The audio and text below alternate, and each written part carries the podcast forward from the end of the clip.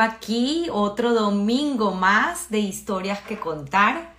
Bueno, realmente feliz que ya hemos llegado al programa número 50 y hoy tenemos un invitado muy especial con una historia realmente extraordinaria. Estoy segura que va a ser de muchas eh, lecciones de vida, ¿no? Y bueno, así como él me lo pidió, acabamos de hablar ahorita, eh, tendrá unas reflexiones interesantes acerca de lo que él aprendió, pues de la historia de, de sus padres y de sus abuelos. Así que, bueno, feliz, feliz nuevamente de tenerlos. Así que vamos a hacer esta invitación inmediatamente a Henry, a Henry Grunberg, para que nos haga su historia. Ya esperando que Henry se conecte. Ahí está, muy rápido. Hola, sí. Qué maravilla, Henry. Bueno, feliz de tenerte hoy en este programa. Eh, estaba contándole a la audiencia que ya eres el número 51. Así que maravilloso, de verdad estoy muy feliz de este proyecto que comenzó el año pasado y que los protagonistas, como siempre digo, son ustedes, ¿no? Contando su, su historia, su historia personal y agradecida eh, nuevamente, lo digo en público siempre, de abrirse y de contar esta historia para que todos podamos escucharla y aprender, porque esa es la idea, ¿no? Aprender. Y lo importante de honrar nuestro pasado. Así que toda la cámara es tuya hoy. Eh, me parece algo muy particular porque creo que es una de las pocas veces que tú estás al frente de la cámara y no detrás. definitivamente eh, me he escondido detrás de la cámara y cada vez que puedo lo hago y es la mejor excusa para acercarse a la vida de otros y a, y a las historias de otros. Porque si tú me preguntas que cómo me defino yo, yo me defino como un storyteller. No me defino como un videógrafo o un fotógrafo o actor de teatro amateur que fui, me defino como un relator de historias y toda la vida he sido un relator de historias y aprecio muchísimo y tengo el honor de haber sido invitado por ti en esta iniciativa espectacular que has venido haciendo. No es fácil, yo he estado de, tu lado eh, entrevistando personas, em, es complicado, pero noto en ti una curiosidad contagiosa y... Mm. Y eso no solamente lo siento yo, lo sienten los cientos de seguidores que van creciendo porque está haciendo un trabajo muy importante.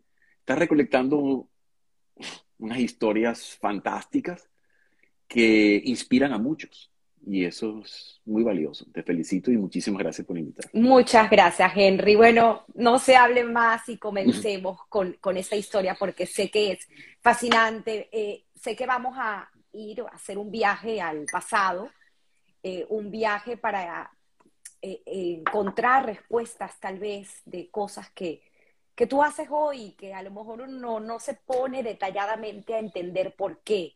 Y pues una historia también de valentía, de mucha valentía, tanto del lado de tu padre como del lado de tu madre. Entonces, si quieres, vamos a comenzar con Benjamín. Bueno, sí, muy admirado. Mi padre falleció hace aproximadamente 22 años eh, y para mí ha sido una marca indeleble en, mi persona, como todas las personas que pasan por nuestras vidas. Pero siendo que falleció a una temprana edad, pues tenía casi mi edad, falleció a los 60 años, eh, se enfermó a los 60, falleció a los 63. Em, supongo que pasó como a un panteón especial y ha, dado tiempo de reflexionar. Y, y, pero definitivamente mi papá viene de Rumania, em, escapado de la guerra vía Israel con sus padres. De Chernobyl, ¿correcto?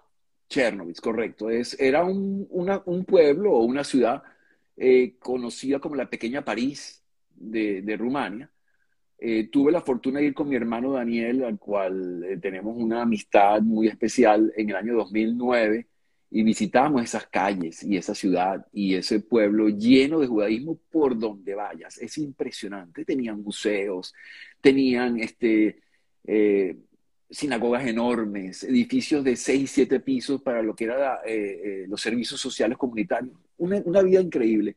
esa ciudad fue convertida en un gueto, mi padre vivió en ese gueto con sus padres, y siendo un jovencito de cinco o seis años, es de esos que se escapaba por las paredes de, de las murallas del gueto a buscar comida. Eh, mi madre y mi padre contaban de que él recolectaba el tabaco que botaban de los, eh, de, los cigarrillos viejos y entonces lo, lo revendía eh, una persona que aprendió a crecer en la calle, a los tres años queda, queda huérfano de madre. Frida, Frida. Su madre, Frida Galitz, sí, eh, fallece aproximadamente en el 37. Mi papá nació en el 34. Y fallece y muy joven. Y la verdad es que él se crió en la calle. Y esa, esa resilience, esa fortaleza que te da el haber crecido prácticamente solo eh, se reflejó en toda su vida. Eh, mi mamá tuvo una, eh, una evolución distinta, venía de una familia completa, integrada, pero que se vio fraccionada por la guerra, como todos bien sabemos, en el año 30 y... Tu mamá, Evelyn. Evelyn, sí, Evelyn Walk, de, de soltera, WALG, eh, mi mamá eh, sale en el, eh, nació en el 39 y... En, Bélgica, ¿correcto? Nace en Bélgica, muy bien, gracias por ayudarme a complementar. ¿Y, los abuelos? y, mis abuelos, mis abuelos de parte de, de mi mamá, Hartog, que se tradujo como Henry, para, y, Miriam, que eh, puede ser Miriam de, mi abuela, eh, ellos son los únicos de una familia del lado de mi abuelo que tienen la fortaleza o la visión eh, del coraje de escapar a tiempo en el 39, apenas bueno, ya vieron la invasión de Polonia, entendieron muy bien lo que estaba pasando y no se tomaron a ligera Hitler. Como, otros dijeron esto va a pasar, como bien conocemos la historia, pero él no. Y con mucho coraje cruzó eh, las montañas, los Pirineos, de Francia hasta España a pie, con mi mamá en sus hombros y una maleta que todavía guardo y tengo aquí en mi casa. Es lo único que tengo yo de reliquia de mi, de mi abuelo. Yo tengo una maleta que fue la que suponemos él cargó, porque tiene unas stickers, unas calcomanías que lo indican. Y em, mi mamá en sus hombros, eh, hubo un momento, mi mamá cuenta de que él no podía más y, lo amenazaron con que lo, que lo dejaban ahí mismo o dejaba a la niña o a ver qué hacía y consiguieron esas fuerzas de no sé de dónde y llegó a, llegó a España, en donde fue eh, encarcelado por no tener papeles.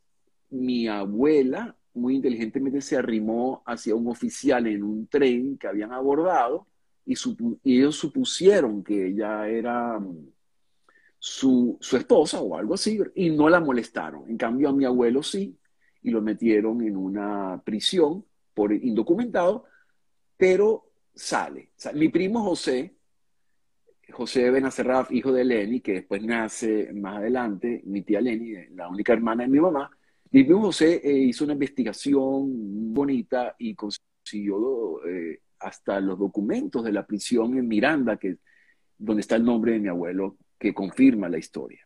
wow, qué investigación tan interesante. Mi primo José es muy, muy muy, muy detallista y tiene una colección muy ordenada de, la historia de la familia con documentos, fotos, le fascina eso.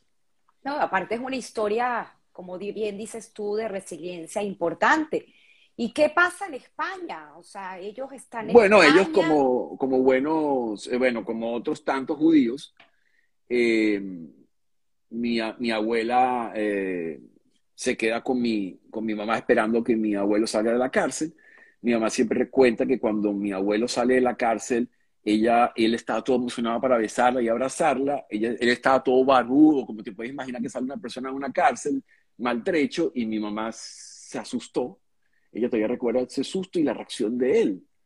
Em, después, eh, suponemos que vía Portugal, la agencia judía los ayuda a escapar de Europa y llegan a Jamaica, porque mi abuelo había nacido en Holanda, mi abuela había nacido en Polonia, y como holandés y habían vivido en Bélgica, ellos lograron este, entrar a ese displaced camp, campo de refugiados, en Jamaica. Allí eh, nace mi tía Lenny.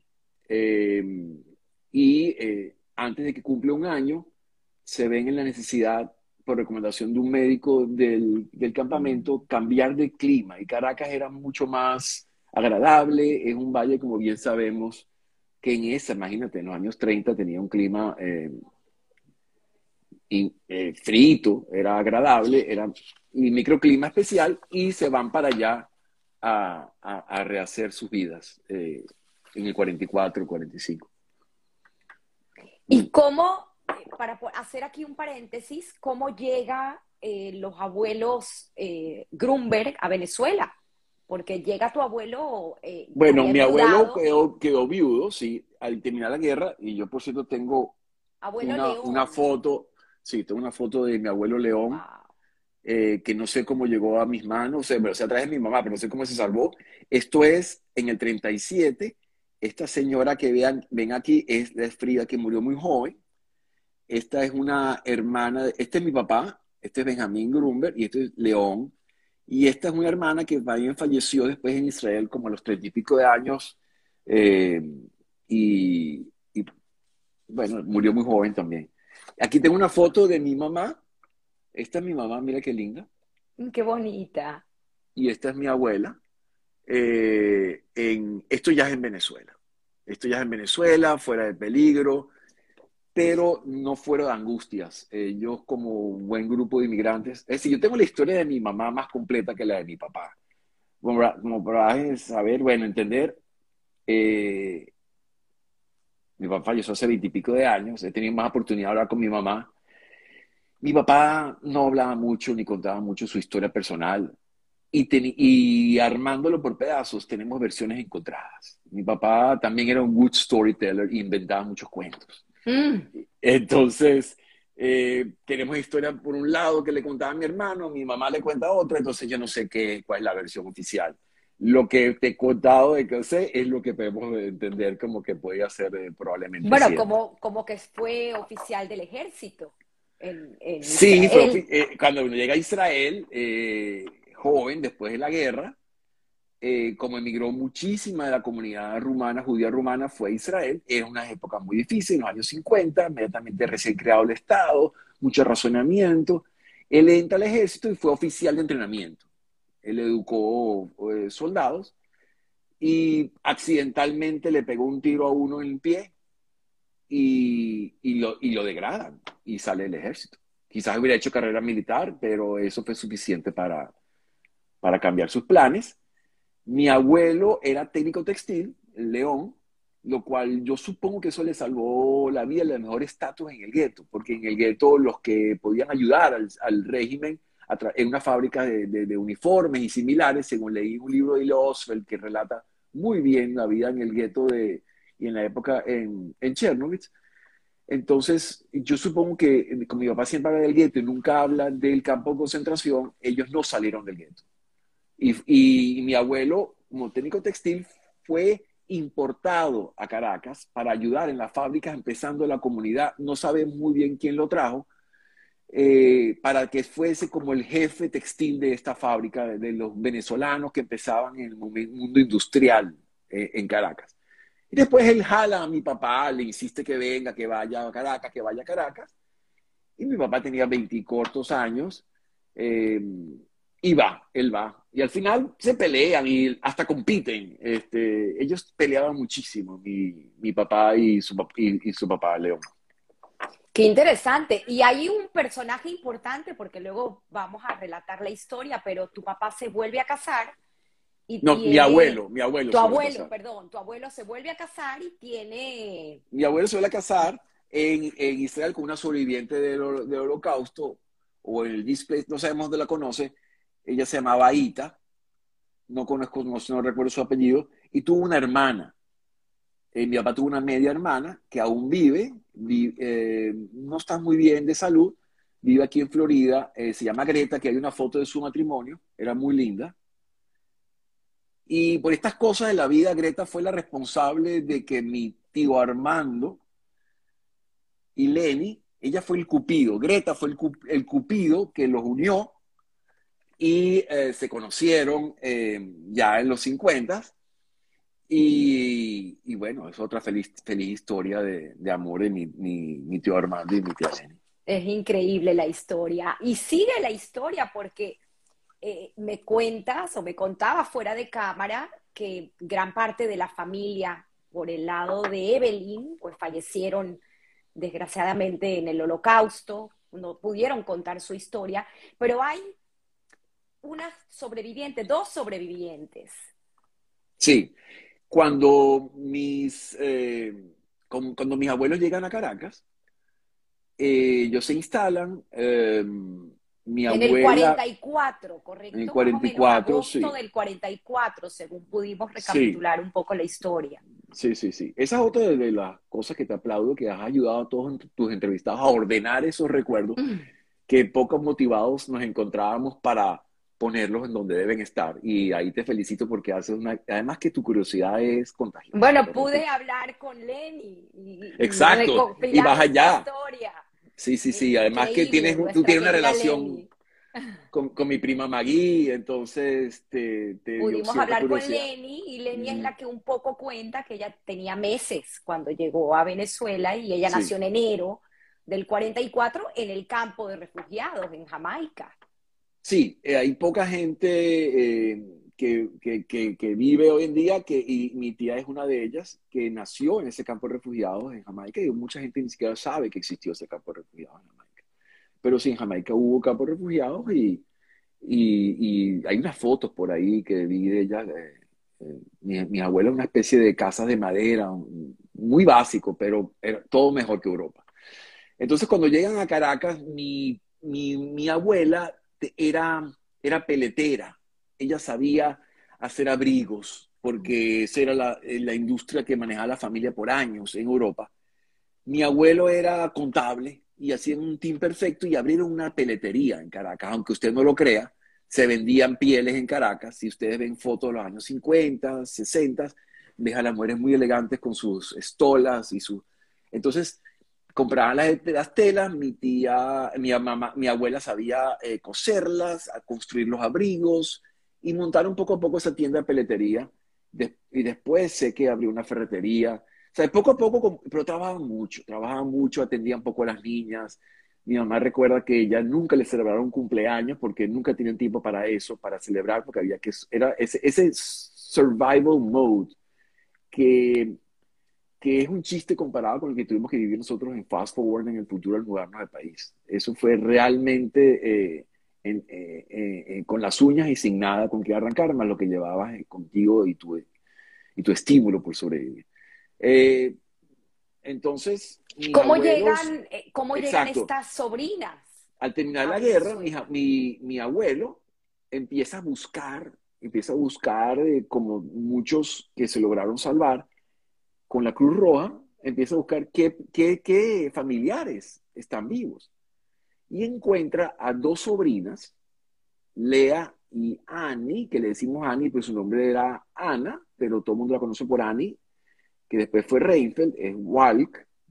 Eh, esas dos las conoce, y Lea, que después fue Dines, que se casó también con un señor que se llama Elías Dines, las consigue, ellas sobrevivieron porque ella siempre, su madre, le decían, regresen a la casa, pase lo que pase. Y ellas regresaron a la casa y se encontraron con algunas fotos guardadas por los vecinos y más nada, ellas dos solas. Fueron a la Cruz Roja y eh, los mandaron a Caracas, donde estaba este tío. Wow. Que era mi, mi, y llegan a una casa de sobrevivientes, dos sobrevivientes, a circunstancias que era como que estábamos ah, apretados y la abuela de luz. Adolescentes, ¿no? Ellas eran adolescentes, sí, mi tía debía haber tenido 15 años, Ani, 15, eh, 15, 16 y, y, Lea 17, 18, sí. Mm. Wow, qué historias. Fue difícil, este, eh, las acogieron, las ayudaron hasta donde pudieron, Después ellas, como ya pronto tuvieron edades casaderas, apenas, apenas pudieron, armaron sus vidas. En esa época la gente se casaba joven, no matter what. Y sobre todo las mujeres. Y se casaron jóvenes. Eh, Annie se casó con eh, Zalman, le decíamos Selmon Reinfeldt, que el papá de Leo y Miguel, muy conocido Leo el fotógrafo y Miguel el artista y fotógrafo también. Y, eh, y Lea tuvo un solo hijo, Mauri Dines, que vive hoy en día en Europa. Y Leo y Miguel viven aquí en Miami. Eh, Annie, después, por cuestiones de la vida, convierte, se convierte en eh, quien tiene que tener el cuidado de mi, de mi mamá y su hermana, porque de una manera sorprendente, como suceden todas las cosas no esperadas, en el año 52. El vuelo 416 West. Sí, mis abuelos salen a Estados Unidos, dejan a, a, sus hijas en manos de mi tía porque eran las grandes, las primas grandes, y se van a los Estados Unidos a buscar mejor futuro para hacer otra mudanza. Mi abuelo no se acostumbraba a Caracas, le sentía que era muy pueblerino, él venía de la gran ciudad, de Bruselas, eran gente culta, gente muy preparada, y Caracas era muy pueblerino, y, y él no se encontraba, él quería ir a Estados Unidos, quería ir precisamente a California, a Los Ángeles. No tenía mucho dinero, y les tocó, y tomaron un vuelo económico. En esa época, en los aviones había muchos aviones que venían de la Segunda Guerra Mundial, que era como resto de la Segunda Guerra Mundial, y pilotos que también eran como restos de la Segunda Guerra Mundial, tomaron un avión que le tardaba llegar desde New Jersey, que fue el destino donde ellos tomaron este avión, hasta Los Ángeles, como 35 horas de vuelo. 35 horas de vuelo, porque parado donde no te imaginabas. Hay un documental interesante en YouTube que encontramos, y encontramos documentos todos en Internet, Internet es una maravilla, donde narran toda la historia de este vuelo, que lamentablemente apenas 10 millas de su destino se estrelló contra las montañas de Los Ángeles, falleciendo los 29 eh, pasajeros y tripulantes. Todo el mundo que estaba dentro del avión falleció de manera instantánea, porque el tren de aterrizaje chocó contra las montañas. Mm. Un cálculo por mal clima, un error del piloto, que se confió demasiado él bajó las nubes para ver mejor. En esa época, no, él mismo había casualmente, había inventado un sistema para volar, pero no lo había podido usar todavía, eh, volar en, nubes, y se estrelló. Y se estrelló y fue lamentable. Llega la noticia a Caracas y estas dos niñitas, mi mamá tenía casi 13 años, eran 12, le faltaba un mes para cumplir años. Y, y mi tía cinco menos, 8, Ocho años, Ocho añitos. Increíble. Quedan entonces, huérfanas. quedan huérfanas de repente. Entonces es huérfandad sobre huérfandad, porque están huérfanas de familia, huérfanas de país, huérfanas. La comunidad los ayuda donde pudo. Eh, Félix y, Judith Van Damme, muy amigos de mis padres. Eh, mi mamá aún todavía la recuerdo con mucho cariño. Félix Van Damme es el padre, eh, el abuelo, el patriarca de la familia Van Damme, muy, famosa y muy conocida en Venezuela abuelo de mi gran amigo Emilio, que crecimos juntos. Y ellos ayudaron también eh, como, como individuos no familiares directamente. Mi, mi tía Annie queda de repente como mamá de las niñas, en quote unquote. Solo se puede, encargar de, se puede encargar de una directamente eh, y, y, asume la más chiquita supongo que era también hasta más, más simple, y envía a mi mamá a Inglaterra y se encarga de mi tía Lenny. Y envía a mi mamá a Inglaterra a estudiar a un internado en la isla de White, igual que visitamos después en los principios del año 90. Un lugar muy bonito, pero para mi mamá eh, fue muy duro. Fue muy duro porque estuvo sola, estuvo eh, con recursos muy escasos, económicos, en un clima nuevo, un idioma que no conocía, ya no hablaba inglés en su casa, no se hablaba inglés, hablaba quizás algo de yiddish, español. Ella llegó muy jovencita a Venezuela, ella hablaba español perfecto. Eh, tenía más de 10 años ya viviendo en Venezuela. Los 10 no, pero tenía gran parte de su vida viviendo en Venezuela. Él no recordaba el viejo eh, Europa, que va a recordar, era un niñita de un año cuando se fue. Y la pasó muy duro, pero aprendió una profesión que era muy valiosa, era eh, secretaria bilingüe, y después lo practicó en Venezuela. Yo le contaba con mucho orgullo que mi mamá fue secretaria del, en el Hotel Humboldt y subía todos los días en el teleférico. Y también fue secretaria bilingüe en varias corporaciones. Ayudó muchísimo mi papá, que mi papá no tenía profesión cuando se casaron también muy jóvenes. Y mi papá era comerciante y hacía una otra cosa. Mi mamá establemente, y trabaja muy duro también los dos. Se repitió otra vez el, el, el modelo de trabajar duro para sobrevivir. Es impresionante esta historia que cuentas, porque poniendo en contexto todas estas situaciones de, de guerra, ¿no? O estos abuelos que salen huyendo eh, porque tienen esa visión para salvar a su familia y trágicamente terminan falleciendo en este trágico accidente y dejando huérfanas a estas dos niñas. Es impresionante la historia, la, la verdad es. Wow. Sí, sí, sí. Finalmente, tu, tu, mamá y, y se encuentra y, ah. con tu papá en el 56, que es cuando se casan. Sí, eh, con... en una fiesta, en una fiesta los, eh, los invita, eh, creo que estaban haciendo chaperón uno de otro, alguien, ellos, eh, entonces, creo que Redensky, el señor Redensky, que en paz descanse, eh, estaba buscando un chaperón. Bueno, fue un, fue un encuentro casual en un mundo donde los jóvenes trataban de reencontrarse, hacer familias. Mi, mi papá venía con un grupo de amigos de Israel, en ellos, entre ellos estaba el papá de, de mi querido fallecido amigo León Herdan, eh, eh, el señor Herdan, y otros, Spiegel, era un grupo de amigos que venían de Israel eh, no hablaban casi español, eran jóvenes, muy activos, fiesteros. Mi mamá era más tranquila, pero ese, esa mezcla de sal y pimienta eh, funcionó a los seis meses de conocerse ese caso. Claro, porque tu papá estaba casi recién llegado, ¿no? Ellos llegaron en el 55 a Venezuela. Sí, sí, sí, sí. Y, mi papá era, mi papá no le tenía miedo a nada.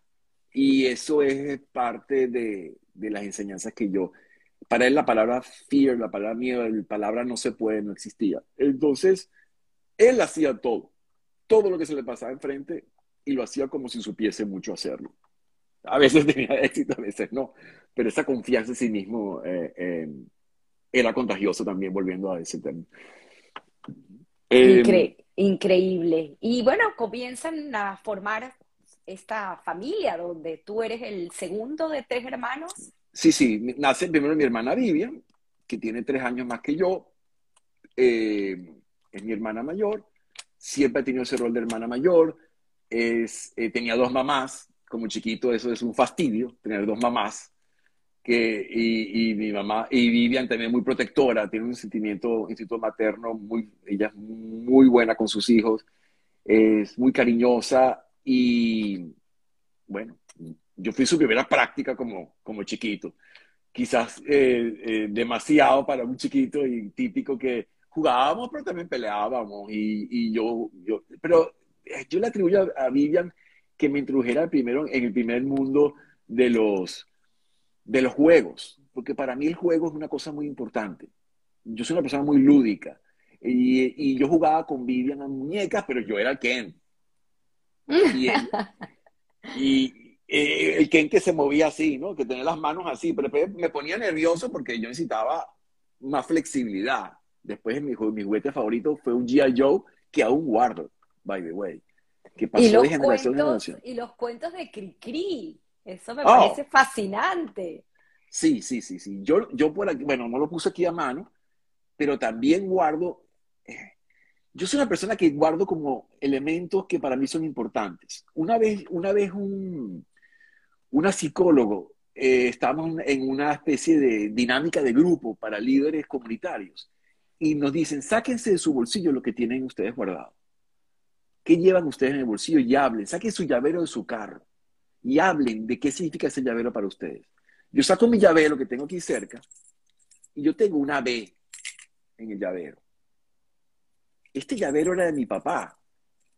Y yo no me llamo por B, es por Benjamín. y yo lo llevaba conmigo. Y es increíble como she was right. Es decir, yo siempre cargo llevaba conmigo y cada vez que rezo, yo mi acá, yo la doy en esta cajita, aquí tengo monedas, y yo mi acá la saco aquí y yo pienso que estoy dándole honor a mi papá. Wow. Que este monedero yo sé que él usaba para llevar las monedas cuando valían algo en Venezuela, los bolívares. Él llevaba sus bolívares en esta, y yo esto lo llevo todos los días y lo veo todos los días y saco de aquí la acá. Eh, entonces... Me, me, preguntan aquí de la audiencia, es que nazi, eh, que te pregunta sobre los juegos de los soldaditos. Oh, yes. Para mí, eh, yo soy una persona muy pacífica, pero me fascina la guerra. no tengo armas, pero me fascinaban las películas de guerra. Y los Little Soldiers, soldaditos, yo jugaba ahora. Y con León Herdan, que en paz descanse, mi querido amigo que falleció a los 33 años. Fue un golpe muy duro para todos nuestros compañeros del, del colegio. Siempre eh, recordado, amén. Invertíamos horas y horas encerrados inventando. Yo tenía un solo G.I. Joe, que como te comenté ya lo tengo, que es un, soldado, ese sí era articulado, y jugábamos horas y horas con, eh, a, a eso. Entonces, para mí la vida siempre ha sido como un canvas, como un espacio donde yo pueda desarrollar mi creatividad. Entonces, esos, esos juegos de, pretender ser algo, alguien, o historias, crear historias, eh, empezó conmigo desde muy pequeño. Empezó con mi hermana jugando con, con, sus muñecas y después en el edificio donde nos mudamos a la Alta Florida había un jardín espectacular y en ese jardín se convertía en mil cosas. Ese jardín era de repente un mar y el banquito que estaba al lado era un barco y éramos náufragos y caíamos al agua.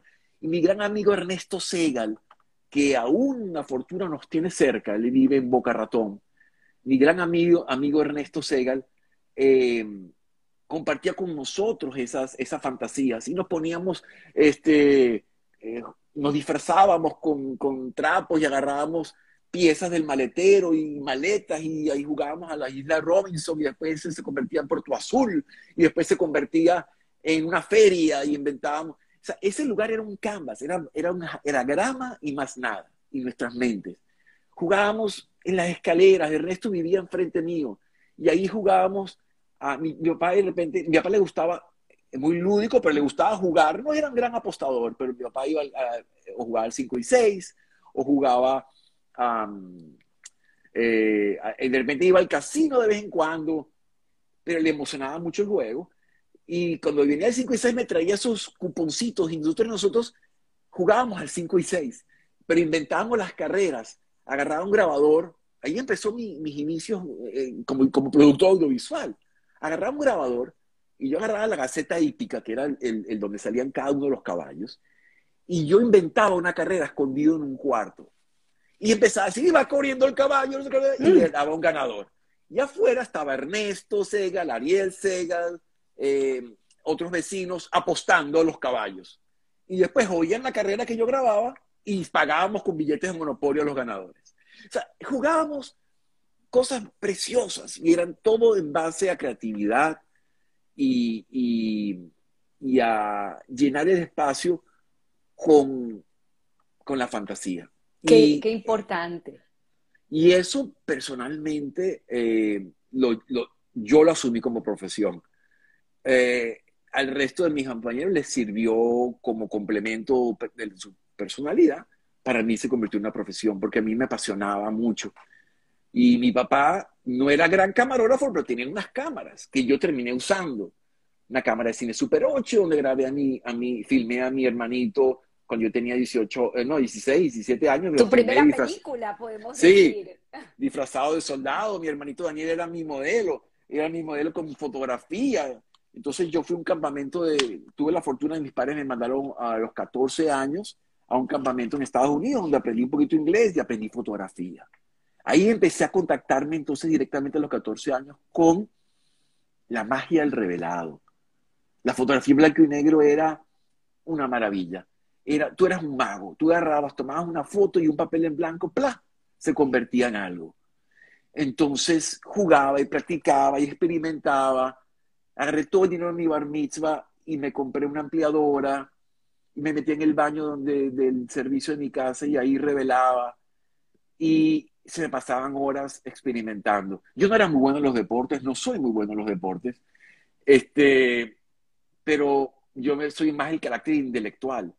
Pero había mi tamaño, siempre fui alto, siempre fui eh, corpulento, siempre pensaban que era un buen, un buen pelotero, un buen basquetbolista, y fui la decepción de más de un equipo, porque eh, soy muy torpe con mis manos, eh, ese no es mi fuerte, definitivamente. Pero tú sabes cómo son las cosas. Aquí tengo una foto de las primeras fotos que yo revelé. Mira, está mi hermano, que era mi modelo, Daniel, y, el, el, zoológico de Caricuao.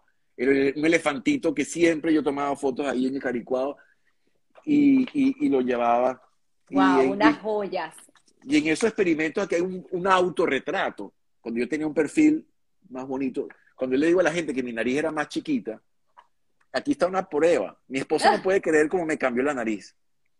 Este, este era, estos son experimentos de fotografía. Esto se llama LIT. Esto es una fotografía de alto contraste. Yo con mi amigo Bernardo Becker, eh, eh, ya en quinto año, eh, los dos compartíamos esa pasión por la fotografía y, tenía, y entonces unimos los equipos de él, que él tenía equipos más sofisticados que yo, nos reuníamos en, el sótano de su, de su, casa, que aún vive él todavía en la Florida, en la Alta Florida, no, en San Rafael de la Florida.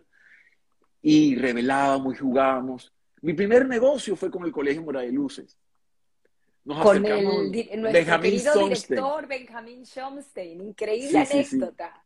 Nos, nos acercamos, yo le digo, Bernardo, porque yo siempre he sido como muy audaz. Y para quienes no conocen quién es Bernardo Becker, Bernardo Becker hoy en día es un médico, o sea, no, no siguió el camino de la... No, no, pero un momento, él es médico. Yo insisto, y no sé si me va a decir que estoy loco, pero Bernardo no se metió en, el, en la computación, porque la fotografía era un gran hobby, pero la computación era su pasión, porque en su familia la tradición médica era muy pesada y él la siguió casi by default, pero él hubiera sido también tremendo ingeniero de computación. Wow. Bueno. Bernardo, nunca es tarde si nos estás escuchando. Él lo sabe, él lo sabe. Em, y entonces juntos yo me acerco de Benjamin Somstein y le digo, eh, con mucha audacia, estábamos en cuarto año de bachillerato. ¿Estás hablando qué año en el qué año te gradúas? 78. Ok. 78. Nosotros nos grabamos en el 80. Entonces fue 79, por ahí. Entonces le digo a, a Benjamín Soften, queremos tomar las fotos de carnet de todo el colegio. En esa época el colegio tenía 700, 800 alumnos, creo. Eh, porque eso lo hacía X. No investigamos el mercado, no sé qué. Entonces él quedó sorprendido. Él aún lo recuerda de tantas cosas que Benjamín, te puede decir, Benjamín lo recuerda. Y él dijo que estos niñitos sí son audaces. Y además dijo Benjamín, nos contó hoy, nos dieron un precio regalado. Bernardo y yo estábamos felices por lo que estábamos cobrando. Nos dijo que sí, no lo podíamos creer. Y después, ¿qué hacemos con este encargo? Tenemos que tomar 700 eh, fotos y entregar cuatro copias idénticas de cada una en un tiempo límite. Ah, no saben, las inventamos las mil, hicimos técnicas, estuvimos horas y horas trabajando, días y noches, y entregamos a tiempo correctamente. No sé si hoy en día esa foto se desvanecieron, si existe todavía, pero fue una experiencia comercial increíble. Y, allí seguimos, yo también típico que era quien tomaba fotos en, mi, en mi, promoción, para mi campaña. Eh, Menaro y yo hicimos un póster enorme de pared a pared en, nuestro cuarto oscuro.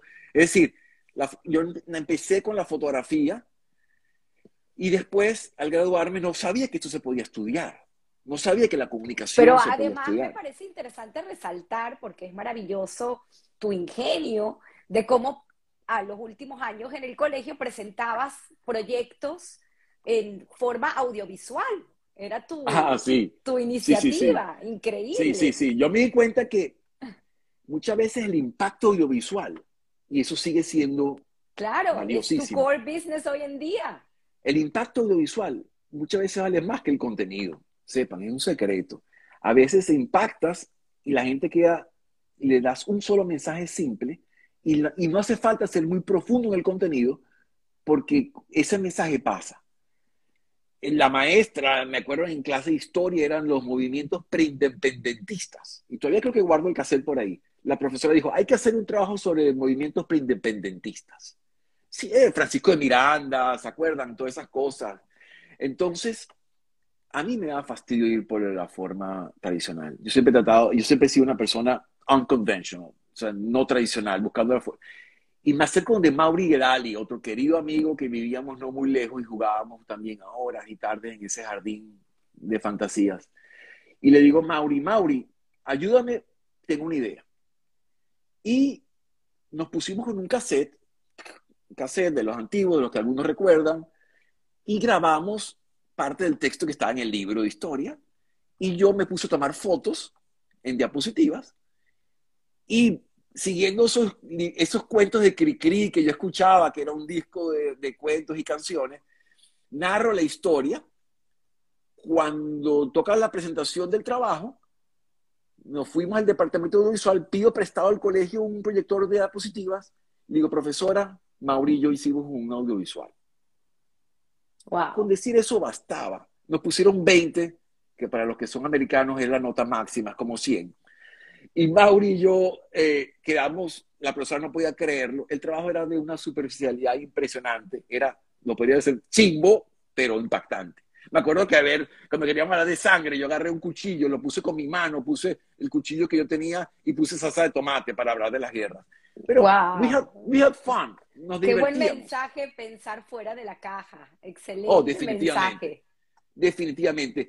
Eso lo he usado todo, todo, todo el tiempo en mi vida. Eh, cuando tengo un problema, busco soluciones fuera de la caja, out of the box, un- unconventional. Eh, creo que la creatividad de todos nosotros puede ser usada, aunque tu profesión no lo amerite técnicamente hablando. Puede ser creativo buscando soluciones fuera de lo convencional y que sorprendan tanto a tu cliente como a tus allegados. Ahí es que se puede aplicar la, creatividad como ingeniero o como matemático puro, porque el- yo creo que la creatividad es necesaria en todo, en tu pareja, con tus hijos. Yo, la forma de, de educar a mis hijos es a través del storytelling. Y yo todavía guardo un personaje que se llamaba Casimiro Mirapoco. Yo te tengo, te estoy sorprendiendo a ti también porque yo esto no te lo dije yo en la primera entrevista. ¿Ves este señor que está aquí? Wow. Este señor, este señor sacaba la lengua, mira. eh. Y este señor, te pobre, se lo enseñé a mi, mi nieto hoy en día, se llama Casimiro Mirapoco. Y un personaje que yo inventé, y Casimiro le contaba historias en las noches a mis hijos. Yo lamento no haberlas grabado. Ellos tenían dos, tres, cuatro, cinco años y todavía recuerdan cariño a Casimiro. Y hoy en día, gracias a Internet, yo sigo haciendo lo mismo con mis nietos y tengo varios personajes. Este es, te presento a Stinky.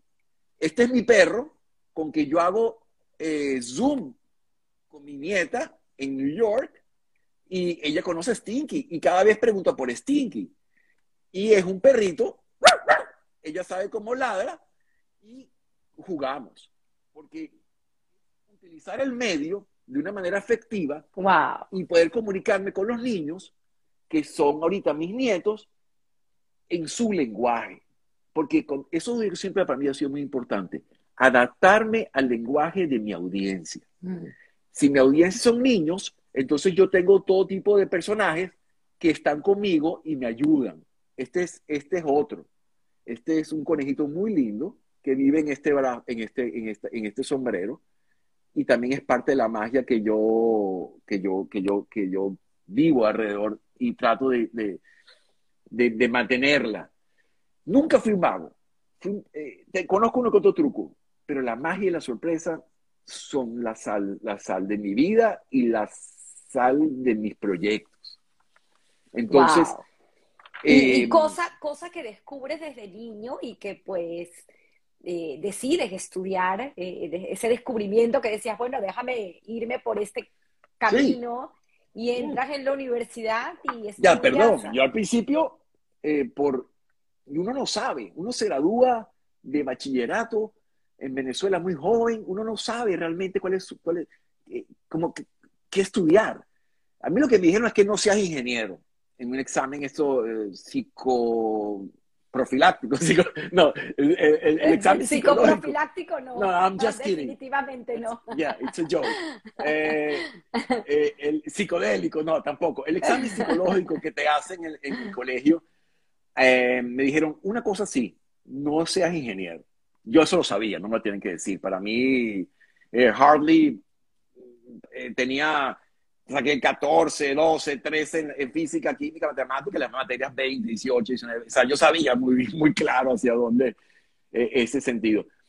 Pero me metí a estudiar eh, ingeniería de sistemas porque no sabía qué hacer eh, en la metropolitana. Y veo que todos mis amigos un buen día se van al juego de béisbol y yo tengo que estudiar. Y digo, no, Psicométrico, ya no los recordaron aquí. Ah, psicométrico. Gracias, a mí también se me había olvidado. Yo, yo, sí, sabía, sabía que por ahí iba.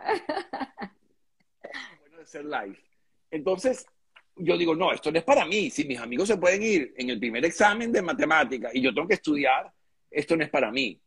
Entonces le digo a mis padres, lo siento mucho, yo no voy a, yo tenía 18, 19 años, no, entonces no sabía qué hacer. Y me metí a trabajar con mi papá, porque me ofrecieron, yo animaba fiestas infantiles, by the way, nunca te conté eso, yo era animador de fiestas infantiles, y yo jugaba con niños, y la gente pensaba que yo era un tío yo lo que hacía era jugar con niños en las tardes, en los cumpleaños, y, tuve muchísimo éxito, muchísimo éxito como animador en, fiestas infantiles. Eh, no usaba ningún recurso, ni me maquillaba, ni llevaba títeres, ni nada. Jugábamos simplemente. Mi primera clienta gratis fue mi tía Lenny, que por cierto en uno de los cumpleaños, y, esa generación, hay mucha gente de, de tu generación que yo jugaba con ellos cuando eran chiquitos y ellos se acuerdan que yo era animador de sus fiestas y todavía las recuerdan, lo cual es muy lindo que te recuerden un cumpleaños, entre tantos cumpleaños, cuando no utilizaba recursos eh, de ningún tipo más que el juego y la, y la, y la interacción.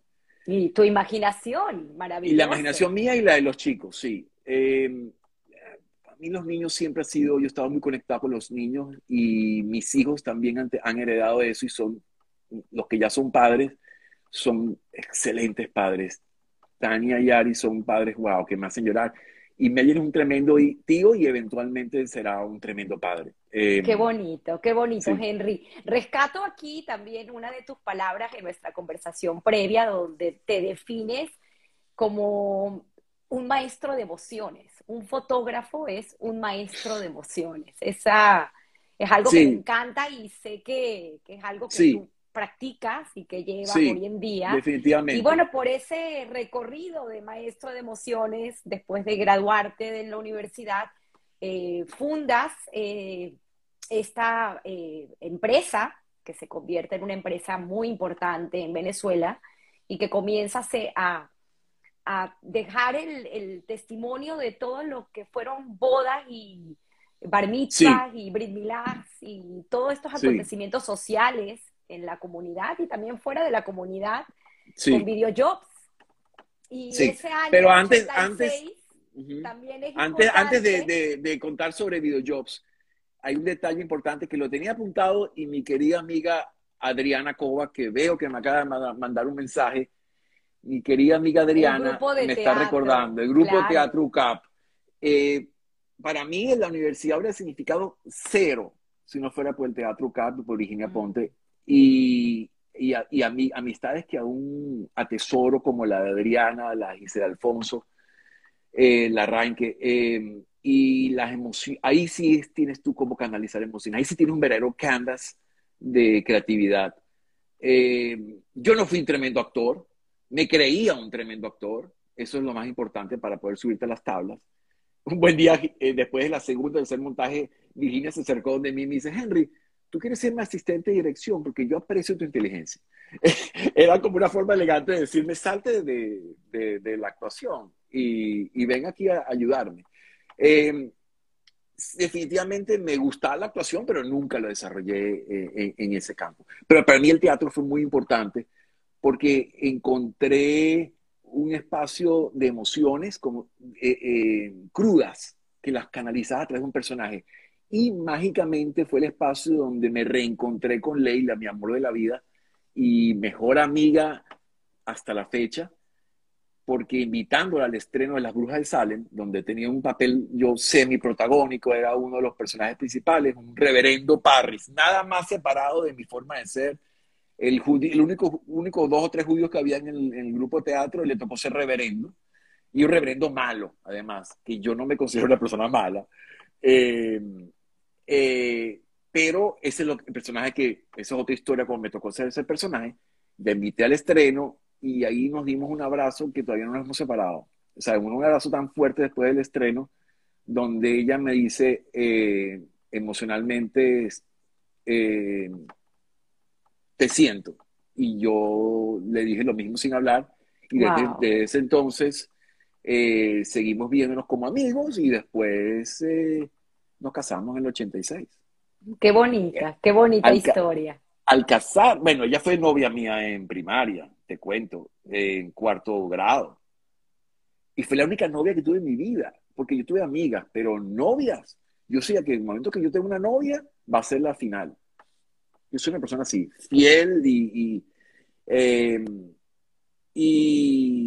fue mi novia en cuarto grado, tercer grado, tenemos esa disyuntiva entre los dos, quinto grado, yo no sé, por ahí. Pero chiquitico, en dos semanas yo me fastidié, le dije, Leila, quiero jugar con mis amigos y no quiero estar más sentado en el parque eh, comiendo chucherías, o sea, esto es muy aburrido. Y, y, y, me fui. Pero no me fui nunca muy lejos, siempre estuvimos cerca, fuimos panas en, en, high school, fuimos, y después en la universidad la gente pensaba que ella estudiaba comunicación social, ella estudiaba arquitectura, y, pero venía tanto, y venía a las horas de teatro, y veía mis clases porque son más entretenidas que la arquitectura, la comunicación era más entretenida, tenía profesores como, como eh, ¿cómo se llama? Enrique Lazo, que era súper entretenido, este, el, teatro era súper entretenido. O sea, yo, tuve espacios muy buenos, muy buenos profesores en la universidad, que aprendí muchísimas cosas, Marcos Reyes Andrade, gente de gran nivel. Em, entonces, qué, bonito. A, salir de la universidad me, caso y tengo que trabajar. Eh, y yo había pasado por varios canales de televisión, había hecho pasantías en Radio Caracas Televisión, había trabajado en Venevisión, con Marianela Salazar, con Gilberto Correa, a los que conocen esos nombres les suena algo, las generaciones actuales no saben quiénes eran esos señores. Eh, llegué a ser productor del programa Al Descubierto de Marianela Salazar sin graduarme. Yo le hacía todos los programas a Marianela y escondido le soplaba las preguntas. Y yo era un chamito sin graduarme de 18, 19 años. Eh, no, mentira, un poquito más. Tenía 22. Y muy aplicado, porque eras uno de los mejores alumnos del, de la promoción. Eh, reconozco que para mí no fue muy difícil la comunicación. Eh, era, eh, como digo, para mí era como una extensión de, mi vida y no era como estudiar ingeniería, ni psicología, ni medicina, ¿no? Pero, pero sí, terminé los, los primeros cinco de la promoción. Eh, era muy chévere porque éramos cinco hombres y 75 mujeres, pero yo estaba casado, no, yo estaba empatado con, con, con Leila y no, no aproveché eso. Sin embargo, hiciste un año de derecho. Sí, por presión de mi papá y para complacerlo, estudiaba derecho en la noche y estudiaba comunicación en el día, no sé cuál es cuál. Que esa, esa parte creo que también es interesante contarla, aprovechando el, preámbulo de cómo tu padre también se gradúa de abogado pues a una edad más avanzada. Cierto, eso fue para nosotros una gran enseñanza en la casa y, fue un esfuerzo eh, familiar, porque si bien quien hizo el esfuerzo, el legwork lo hizo él, eh, a nosotros nos tocó sustituir los espacios que él dejaba vacío. Em, yo tuve mucho más conexión con mi hermano Daniel en base a esa ausencia de mi papá, porque estaba estudiando por cuatro o cinco años, se metió a estudiar y trabajaba muy duro también. Entonces... Él tenía 42 eh, años cuando empezó a estudiar, 42. Sí, sí, 42 y trabajando y tenía una empresa, en esa época se llamaba Ben Herrería y Ben Puerta, todo le ponía Ben delante. Eh, entonces, eh, por su nombre. Y él estudiaba, trabajaba en Guayabala Puente Hierro, no muy lejos de la Universidad Santa María, y ahí corría clases en las noches y se graduó muy bien, hizo buenas conexiones, buenas eh, relaciones y fue muy exitoso como abogado. Eh, su primer cliente fue él mismo, yo fui su asistente también. Yo estuve muy cerca de mi papá, bastante en general. y creo que su influencia es inequívoca por eso. Bueno, de, de hecho, es una parte de tu historia increíble porque todo este cuento de videojobs y toda esta, toda esta historia que fue muy interesante. Pues, en bueno, aquí tengo una foto de mi, de, de, mi, de mi persona en, en, en, esa época de videojobs, en primera empresa. El primer dinero que mi papá me presta y, y, haciendo un documental eh, también, porque yo para, siempre producía simultáneo eventos sociales y comerciales. Siempre trataba de estar entre los dos lados porque quería empujar al lado comercial. Aquí está Leila, eh, acompañándome en una filmación. Mm, qué bonitos. Sí, eh, eh, no sé si la pueden ver bien ahí, porque como ella estaba conmigo desde el principio, también me apoyó muchísimo profesionalmente, emocionalmente, también trabajó muy duro desde el principio. y bueno, la historia se repite, ¿no? Se. Aquí tengo una fotico de León, que para descanse, y una foto tomada por mí, que eran mis experimentos de juventud, está con Sally Cooperstein. en, en Margarita. Cuando yo jugaba fotógrafo también, ya a los 18 años ahí. ¡Wow! ¡Qué este, bonito! Con León Herdan. Claro. León Herdan, sí. ¡Wow! ¡Qué historias! ¡Qué historias! Y qué bonito que compartas todas estas fotografías con nosotros, Henry. Muchísimas gracias. Yo después volví a teatro. Fíjate que eh, volví a teatro, pero por una oportunidad en el teatro del. del, del este, eh, esto es en el teatro de Hebraica eh, eh, eh, si me reconocen, yo soy el que, está, que tiene pelo ahí, ahora no tengo nada y lo tapo con esto para que no refleje mucho la cámara. este era un teatro, una obra infantil, y aquí Ivo, Ivo era el director, y era una obra infantil, la pasé muy bien, me divertí muchísimo. Eh, era una obra infantil. Creo que ahí es un, el secreto de, de, una persona que logra pues hacer con su carrera su pasión y es pues, divertirse, divertirse. Definitivamente. Qué bonito. Yo, eh, yo siempre le digo eso a mis clientes. Si a mí lo mejor que te puede pasar a ti como cliente es que yo me divierta con tu proyecto. Porque si me divierto, olvídate que vas a recibir mucho más de lo que estás pagando. Y si por lo menos vas a recibir lo que estás invirtiendo en tu, en tu proyecto. Pero sí, ese es mi moto. Hay una historia que, quisiera que nos contaras porque me pareció muy interesante, cómo la vida nos va preparando para momentos que a lo mejor no sabemos que tenemos que, pasar. Y, es ese crash eh, económico que viene en el 94, eh, ese crash bancario, que te hace a ti hacer una pausa en eh, tu trabajo formal que tanto querías y te hace ir a trabajar un tiempo con tu papá y cómo termina esa historia. Sí, sí, uno no sabe, uno no sabe cuál es el plan maestro hasta que te toca vivirlo. A veces tienes la fortuna de verlo, a veces no. A veces lo verán tus nietos, a veces lo verán tus bisnietos. En ese caso tuve la fortuna de verlo de inmediato, o desfortuna, eh, porque ese famoso crash bancario del Banco Latino, etcétera, que algunos que tengan cierta edad recordarán en, en Venezuela, afectó a todo el mundo. El Banco Latino era cliente mío yo había pasado ya con, con, con mi compañía Videojobs, había dejado de hacer eventos sociales después de cinco años súper exitosos, con el apoyo que tenía, eh, que aún quiero mucho, Ramón Muñoz, eh, que eh, fue un técnico que yo me robé del Canal 8 cuando fui pasante y lo convertí en entrepreneur y lo convertí en camarógrafo y editor de sociales y fue mi mano derecha. Fuimos mucho éxito en eventos sociales con el apoyo de Leo Reinfeldt, que fue mi primer vendedor, eh, y Dovlus Garten, que fue mi primer, eh, eh, quien me enseñó lo que es el lenguaje publicitario, del cual él es un maestro. Entonces, esa compañía después yo le compro las acciones a Dov y a Leo, me quedé solo, estuve en una quinta de los Palos Grandes, y que por cierto alquilé todo un segmento a, a Marcos Leaf, en un, resurgir que él tuvo con su empresa. Y en esa quinta tuve muchísimo éxito, hicimos mucho, y, con Dove hicimos comerciales de televisión para clientes como Alfonso Rivas y compañías, Electricidad de Caracas, de Barilla, las pastas Barilla lanzamiento en Venezuela, este, Lucky Strike, el cigarrillo, hicimos su lanzamiento, o sea, producíamos comerciales, productos importantes. Yo dejé los eventos sociales en eso vi, el Banco Latino fue cliente mío, en eso vi una debacle financiera y yo me vi afectado como tantos miles y miles de individuos y decidí refugiarme en la oficina de mi papá, donde él estaba yéndole muy bien, porque cuando, cuando llueve en un lado, el vendedor de paraguas es el que se hace rico. Mi papá, como abogado, ya estaba instalado y eh, estaba en recuperaciones bancarias. Si, había una, el país estaba quebrando, su oficina estaba en boom. Entonces, yo dejé, le vendí mis acciones a, a, a Dolph él se quedó solo. Yo me salí de, mi, de la producción, vengo a trabajar con mi papá y a los meses le declaran una enfermedad terrible que se llama eh, ALS, eh, o lo que ya muy conocido como Lou Gehrig disease.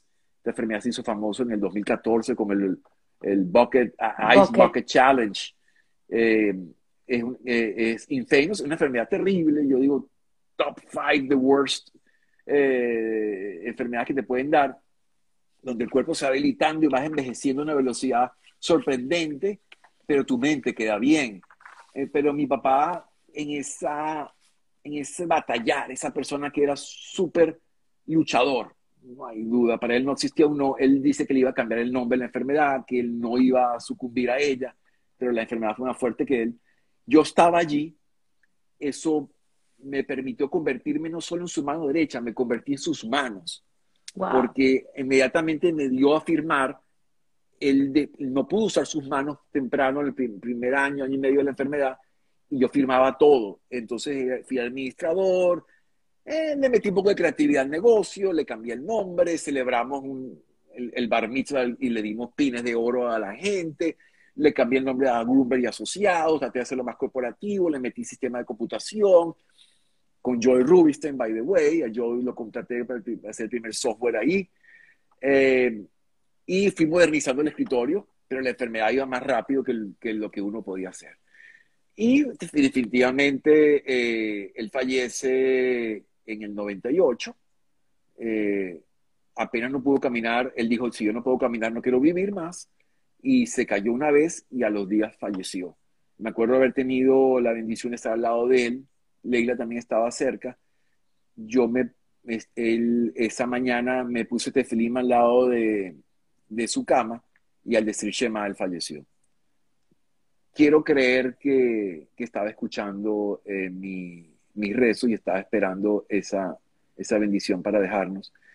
Él no fue un hombre muy religioso, era muy tradicionalista, pero era muy judío. Eh, en, esta, en esta forma medio esquizoide que yo digo que vivió la comunidad venezolana, donde puedes ser judío, pero no seas muy religioso. Puedes ser sionista, pero no hagas aliado puede ser esto, pero no seas cayer. Ahí vivían ese término medio, más o menos, que yo nunca comprendí. Y por eso Lele y yo decidimos hace 25 años asumir la religión un poquito más, eh, con otro tono, más cercano. Y aprendimos, estudiamos, nos educamos, eh, hicimos nuestra casa cayer, y educamos a nuestros hijos. Eh, y eso es una de las razones por las cuales nos hizo eh, emigrar también en 2003, además de la inestabilidad sociopolítica de Venezuela, era el deseo por vivir eh, una vida plena como familia judía, que en Venezuela era cuesta arriba. No que no se puede, pero era cuesta arriba, era mucho más cómodo aquí. quiero, cuando lleguemos al 2003, ahí me parece que pues puedes complementar mucho más eh, toda esta... Ah, aquí hay una fotico de haciendo un ah. comercial para Kool-Aid. Ah, imagínate, claro. Eh, aquí estoy yo con una cámara al lado de las jarrotas de Kool-Aid y este está, eh, esto fue en Bahía de Cata.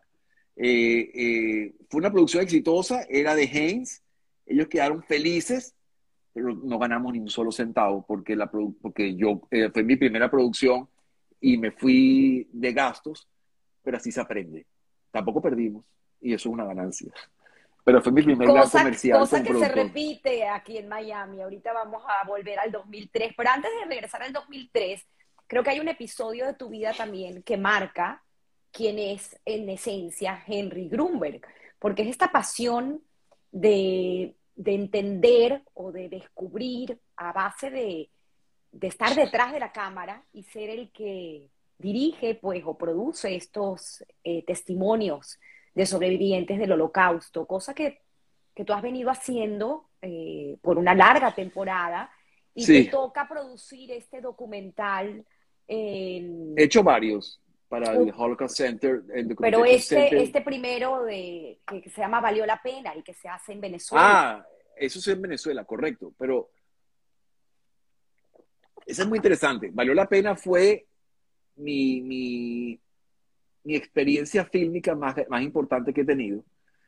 Es, me quitó esa angustia de querer hacer una, una producción de mayor nivel es como si, eh, yo agradezco haber hecho eso, agradezco muchísimo a Marianne Becker, eh, que en paz descanse, mi querida Marianne, eh, y Dita Cohen, que confiaron en mí, yo tenía 38 años y confiaron en mí para dirigir y producir este, esta, esta película en el 50 aniversario de la Unión Israelita de Caracas.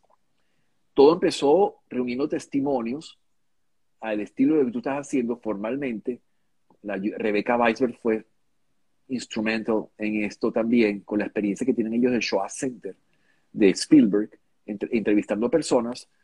Eh, acumulamos entrevistas de los pioneros que todavía estaban junto a nosotros hace veintipico de años, y esa fue la angustia de Marianne, de recolectar la voz y las historias que levantaron la comunidad judía de Caracas. Cuando tenemos, y yo formé parte del equipo de recolección. Ahí me contratan como camarógrafo de las entrevistas simplemente. Pero sucede que tenemos 100 más entrevistas, un trabajo arduo contactando, te puedes imaginar, tú ya sabes lo que es entrevistar gente. Y eh, Mariane dice, aquí tenemos que hacer algo con esto para el 50 aniversario de la Unión. Entonces trabajamos de atrás para adelante. Mi queridísimo amigo Néstor Garrido formó parte de este equipo.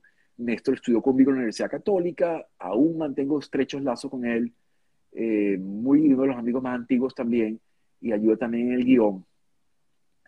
Entonces empezamos a construir de atrás para adelante, con un equipo enorme de personas transcribiendo cientos de entrevistas en papel y sacando eh, pedacitos. ¿Te imaginas el trabajón que eso implica?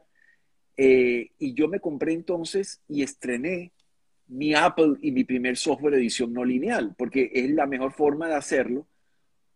Ahora es Final Cut Pro, que es el software que yo usaba por la versión 12, 13, y eso fue la 1. Entonces, eh, empezamos, meto todo eso en la computadora y empiezo a hacer este, lo que yo llamo que es como un quiltboard, es como una manta de patchwork.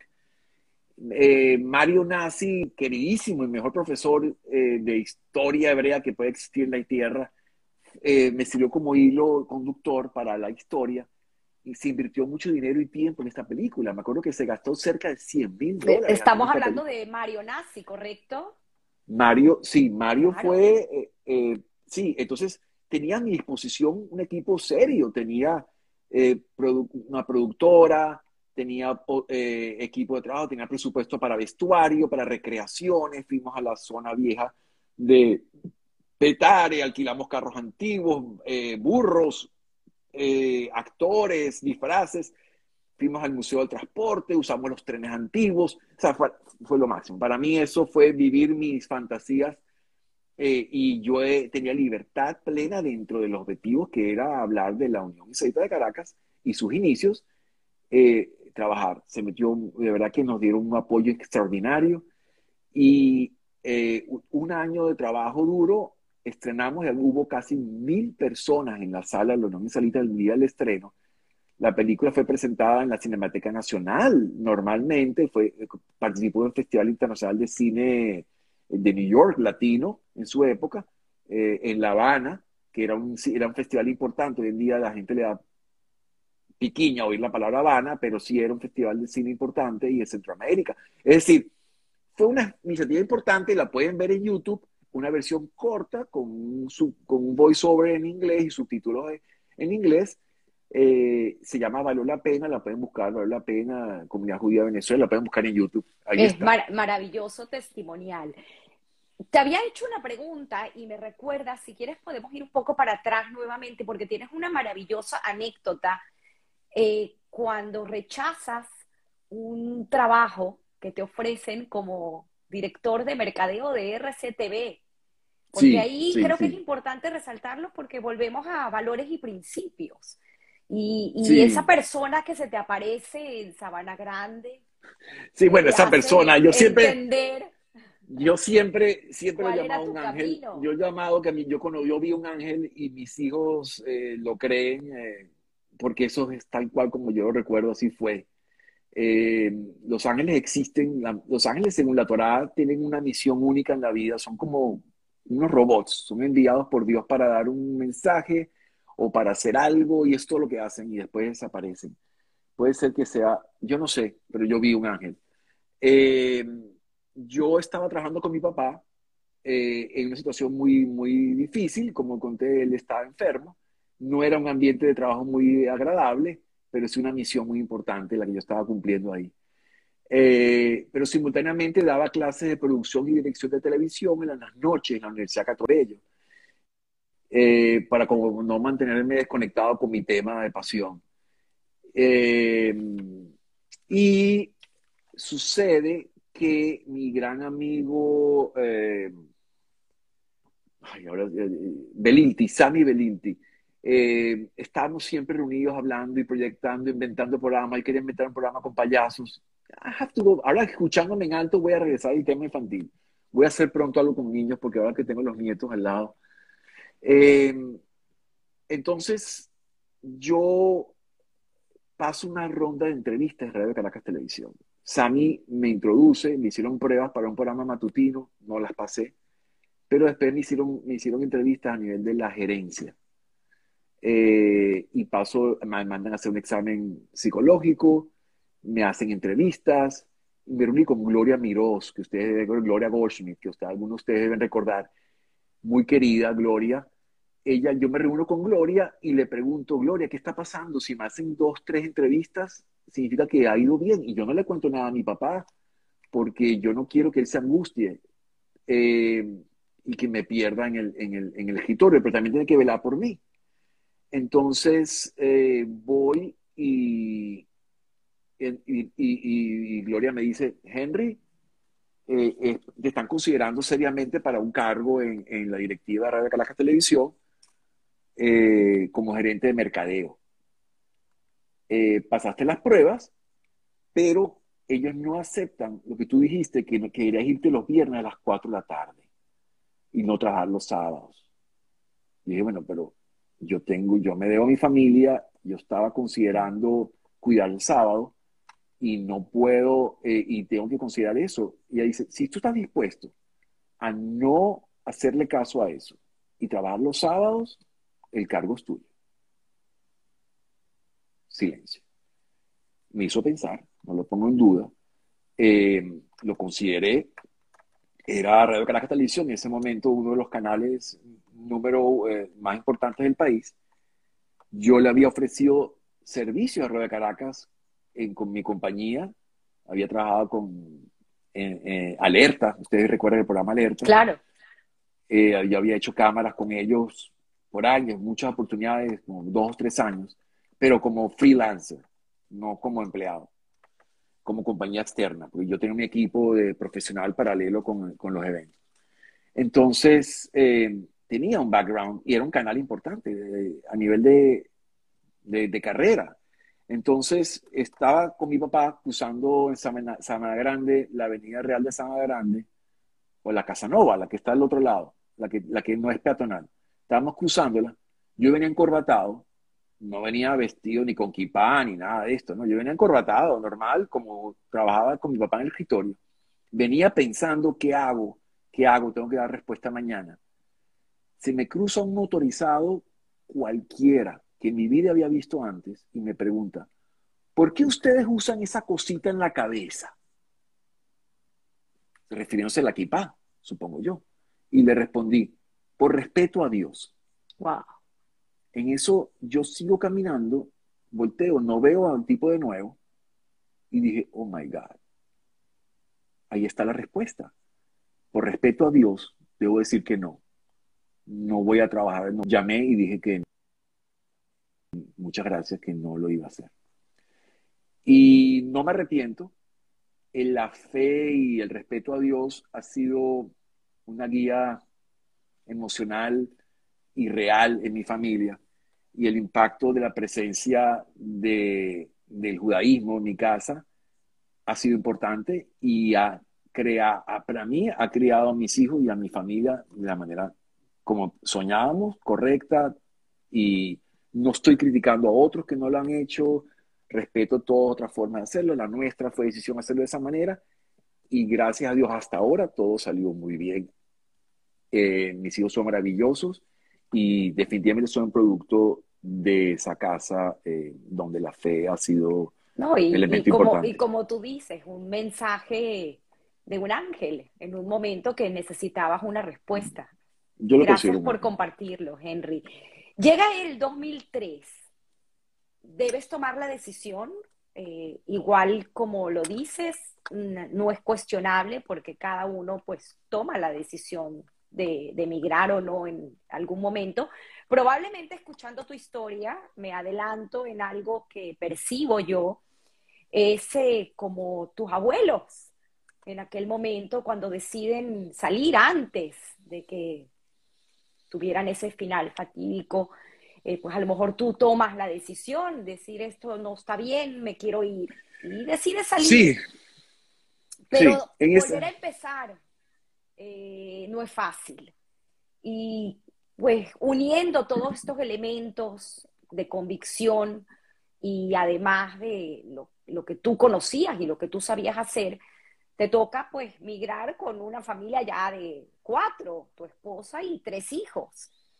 Y tienes dos anécdotas aquí que me parecen interesantes resaltar, que es una, el interés de ambos, de que tus hijos pues tengan una educación judía y, y cómo haces esa negociación con el colegio que me parece impresionante y maravillosa. Y el hecho de volver a empezar y volver a decir, bueno, estoy en el medio, en otro país y necesito trabajar. Sí. Ese primer trabajo. Em, yo he aceptado varias cosas en mi vida como el concepto de volver a empezar, el que se frustre y piense que volver a empezar es un fracaso, está equivocado. La vida es constante renovación hasta que termina nuestros días sobre, esta, sobre este espacio. Y el volver a empezar es algo que nos ha tocado hacerlo múltiples eh, oportunidades. Eh, yo volví a empezar cuando, cuando eh, por primera vez cuando salí del, de la universidad, después cuando, cuando compré las acciones de mis socios, cuando, cuando empecé con mi papá, después cuando volví a empezar de nuevo cuando mi papá fallece y vuelvo a fundar una otra compañía que le llamé ArtV Producciones.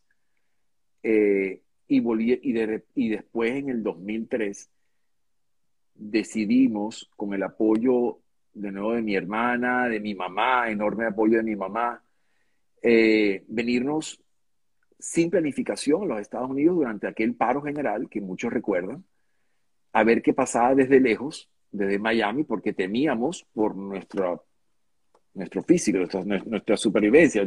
Teníamos miedo de que iba a haber un estallido durante el gran paro del 2003. Y dijimos, vamos a verlo de lejos. Eh, mi, mi, hermana y mi hermano nos apoyaron eh, incondicionalmente y mi hermano Daniel. Eh, entonces nos venimos a los Estados Unidos. Yo siempre me quería ir, porque yo había visto un asalto a mano armada a dos metros de mí. Dije, pude haber sido yo, no voy a esperar el momento peor.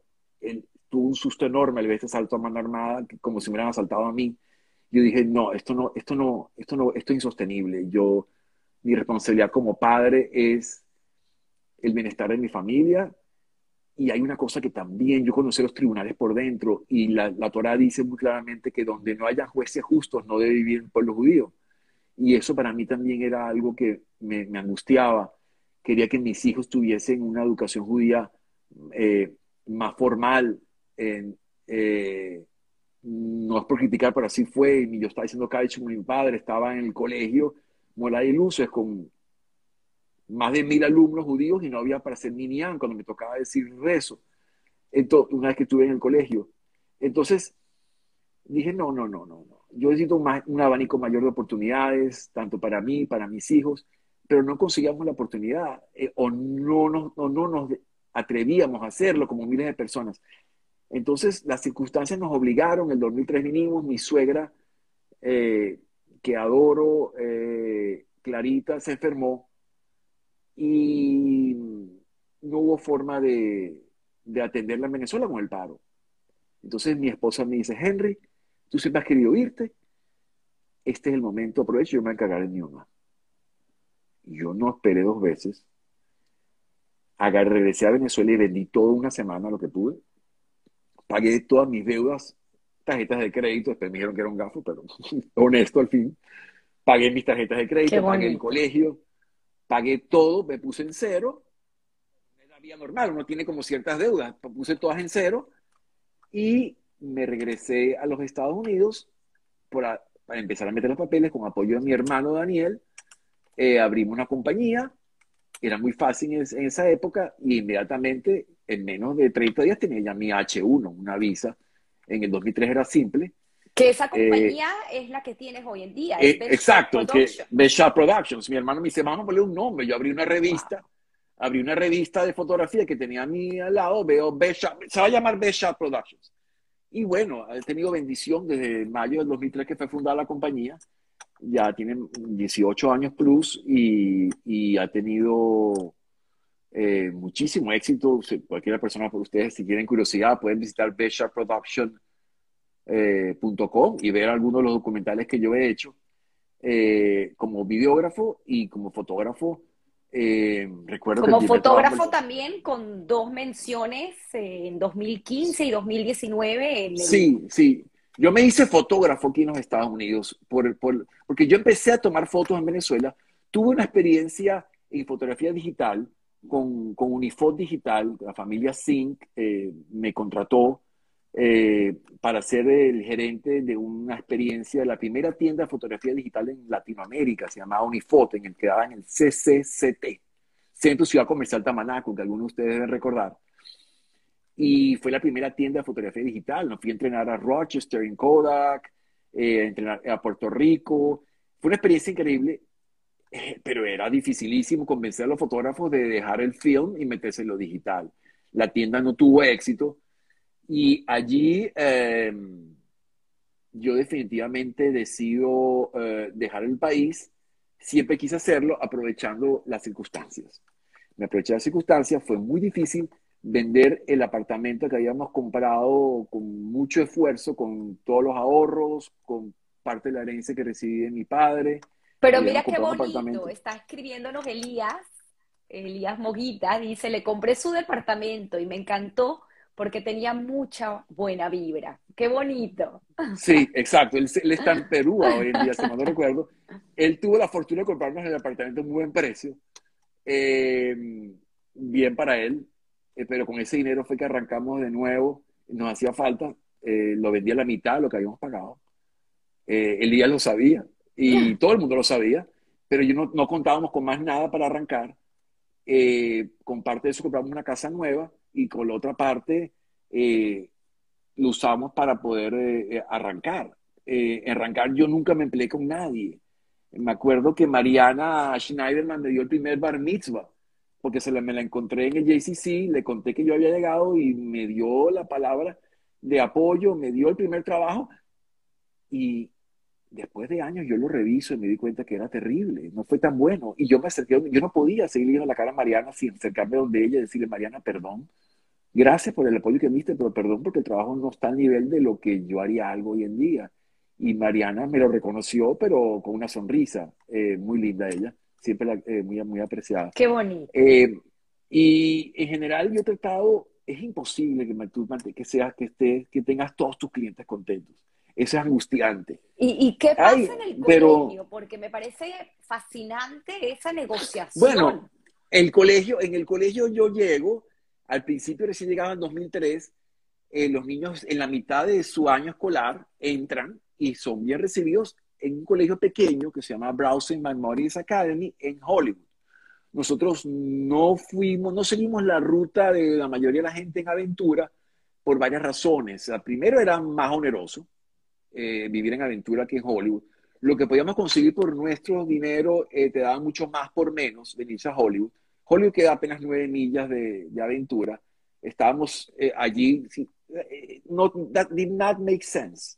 Eh, entonces, nos metimos a los niños en este colegio, era por recomendación de Nash, pero él nunca metió a sus niños ahí, pero él nos dio, Salo Nash nos dio ese dato, y metimos a los niños en ese colegio, y al segundo año, cuando toca renovar, eh, me mandan el costo, tres niños metidos, y, y yo digo, yo no puedo pagar esto, yo no puedo pagar esto esto es imposible, me voy, entonces tengo que hacer una cita, me senté en la administración y le digo a la persona, yo no puedo pagar esto, y bueno, definitivamente se me aguaron los ojos. Yo soy una persona muy sentimental, he llorado toda mi vida, no le tengo miedo al llanto y lo reconozco como parte de mis emociones.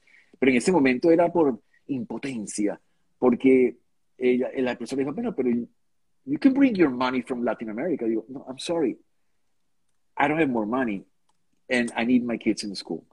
Entonces, eh, yo digo, yo no tengo dinero, pero puedo dar mi, apoyo, eh, mis conocimientos. Y les hice eh, videos y fotografías para complementar mi trabajo. Y me acuerdo que el primer video que entregué, el director que escribió una cosa muy linda en mi website, lloró y me dio un abrazo, porque pude transmitir en un videíto esas emociones. Wow. Eh, que de eso se trata. En mi trabajo, tanto en fotografía como en video, yo digo que soy un maestro de emociones porque quien maneja y lo que impulsa nuestra vida son las emociones. Y si no lo entendemos así, estamos muy equivocados. Todos los seres humanos estamos cargados de emociones y manejarlas de la manera correcta es, es, es el camino al éxito en general, en general. De hecho, me hablaste de un término que no sabemos si existe o no, pero que es la psicofotografía. Yo inventé ese término psicofotografía, porque yo viendo las fotos de mis clientes y, entendía perfectamente las relaciones interfamiliares, hay que tener mucho tacto. Me ha tocado eventos donde me decía la novia que odia a su hermana y que no puede venir a la fiesta y si viene que con mucho cuidado a ver qué yo hago. Este, cosas eh, que son para escribir un libro, eh, tú te conviertes en un psicólogo. Eh, cuando, no hay cosa más difícil que un matrimonio, Tamara. En las bodas se manejan muchas emociones. Tienes dos, dos familias que se unen por deseo de los hijos, no por deseo de ellos. Y a veces encajan, a veces no encajan. Y hay dinero, mucha inversión involucrada, muchas emociones. Hay gente a veces enferma, abuelitos. O sea, no sabes la bolsa de emociones que es un matrimonio y el rol que cumple el fotógrafo dentro de ese evento. El bar mitzvah es mucho más fácil. El bar mitzvah, la madre del niño es la reina y con eso basta, tienes una sola persona. En una boda tienes la novia que es la reina, la mamá de la novia, la, el abuelo, el tío, el que... Es, y si no eres un director de emociones, por eso yo te lo dije así, fracasas.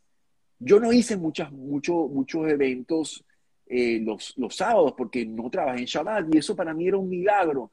Y yo le conozco como un milagro abierto, porque si yo le digo a cualquier gente en la profesión, porque después cuando yo estaba tomando fotos de eventos y después llegué a ser presidente del gremio de fotógrafos de South Florida, yo le decía, bueno, mi business plan es llegar a ser fotógrafo, pero no voy a trabajar el viernes en la noche y no voy a trabajar el sábado. La respuesta es similar a lo que mira Radio Caracas Televisión. Hubieran dicho, I'm sorry, los videos y los eventos suceden el viernes en la noche.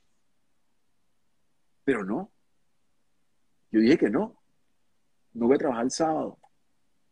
Y con el favor de Dios tuvimos la bendición, tuve muchísimos bar muchísimo trabajo los otros días de la semana y ahí está probado que Dios, Dios provee.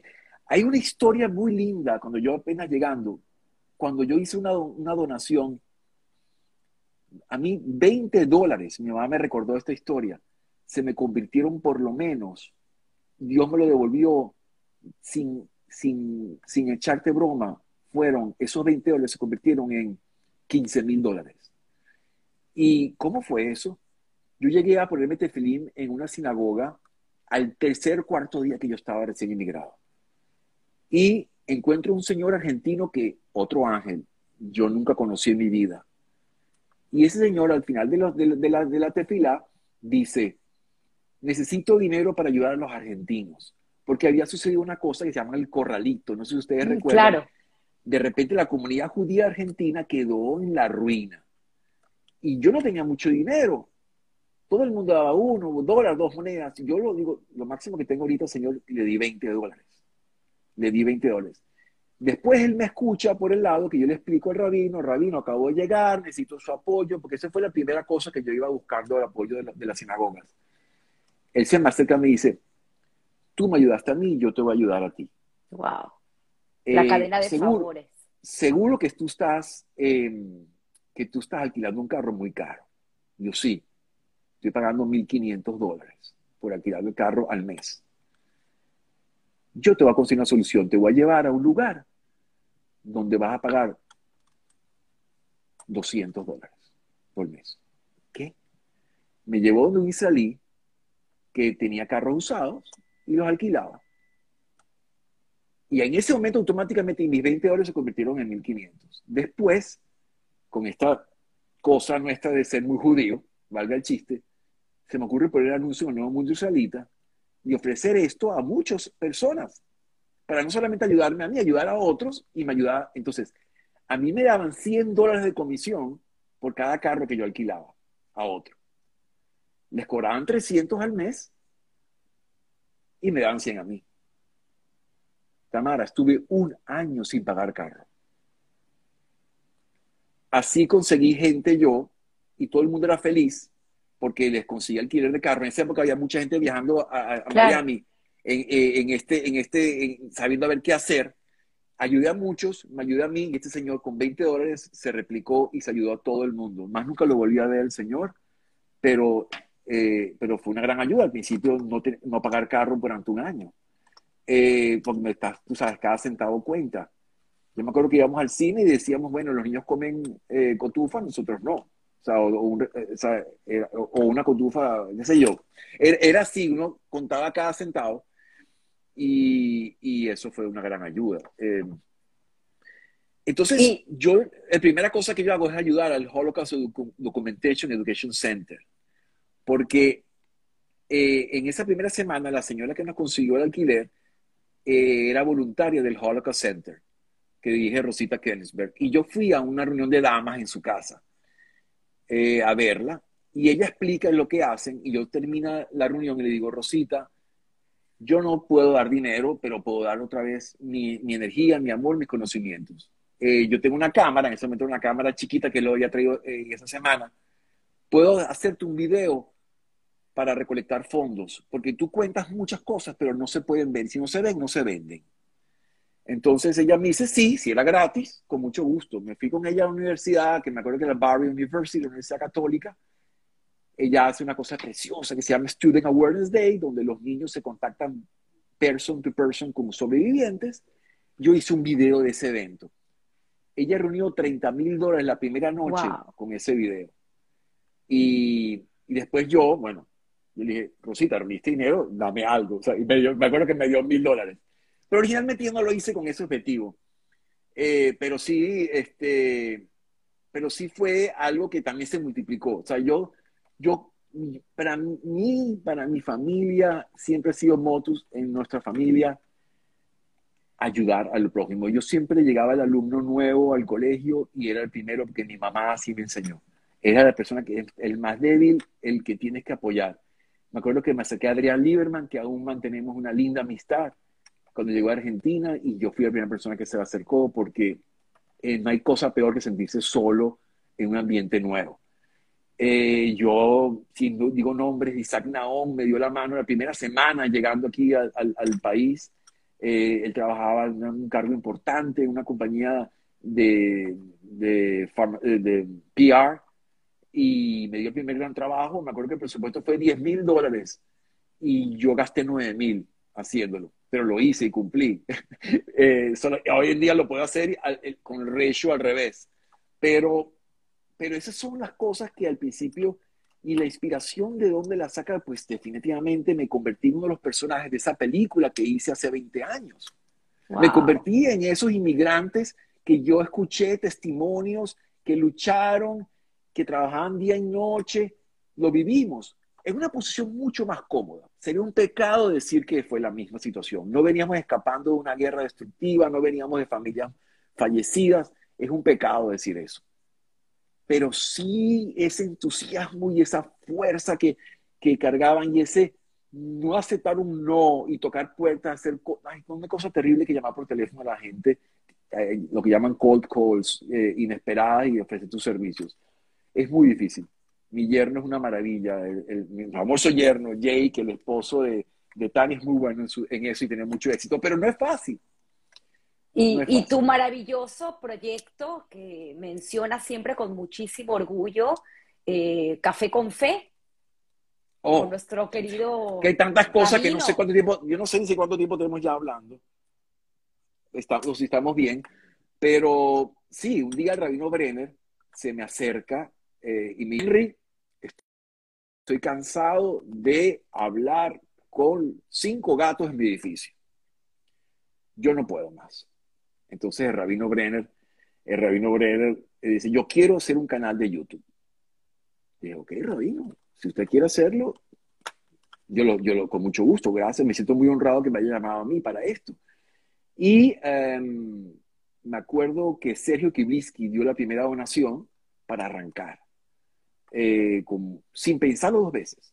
Sergio apoyó siempre a, la causa judía y apoyaba mucho al rabino, tremenda persona, que en paz descanse. Y Sergio eh, vino, fui a su oficina y arrancamos. Desde entonces constante, continuo y sin interrupción. Una de las cosas que he aprendido del Rabino Brenner es la constancia y la fuerza. Me recuerda mucho a mi padre, nunca se lo he dicho, y por eso disfruto mucho estar con él. Tiene la, podría tener una edad similar, mi padre debe tener 86, él acaba de cumplir 90, que Dios le dé muchos años de vida. Y entonces tenemos nueve años plus saliendo todos los lunes con un programa nuevo en castellano y en inglés cada lunes nuevo. 900 y pico de programas en YouTube, más de 60 mil seguidores combinados, todo orgánico, nunca he pagado dinero para, para, para conseguir seguidores ni hacer publicidad. Y sido una experiencia muy linda, me reúno con él una vez al mes, grabo para todo el mes, pero me llama cada vez que se le apaga la computadora, tiene problemas o, y le publico todas sus cosas eh, le publico, eh, le mantengo su, su, website, su Facebook, su, o sea, todo su social media. Y para mí ha sido como el laboratorio al mismo tiempo, hago con él cosas que no puedo hacer con otros. Eh, muy querido Rabino Brenner, es, mi amigo, lo considero mi amigo.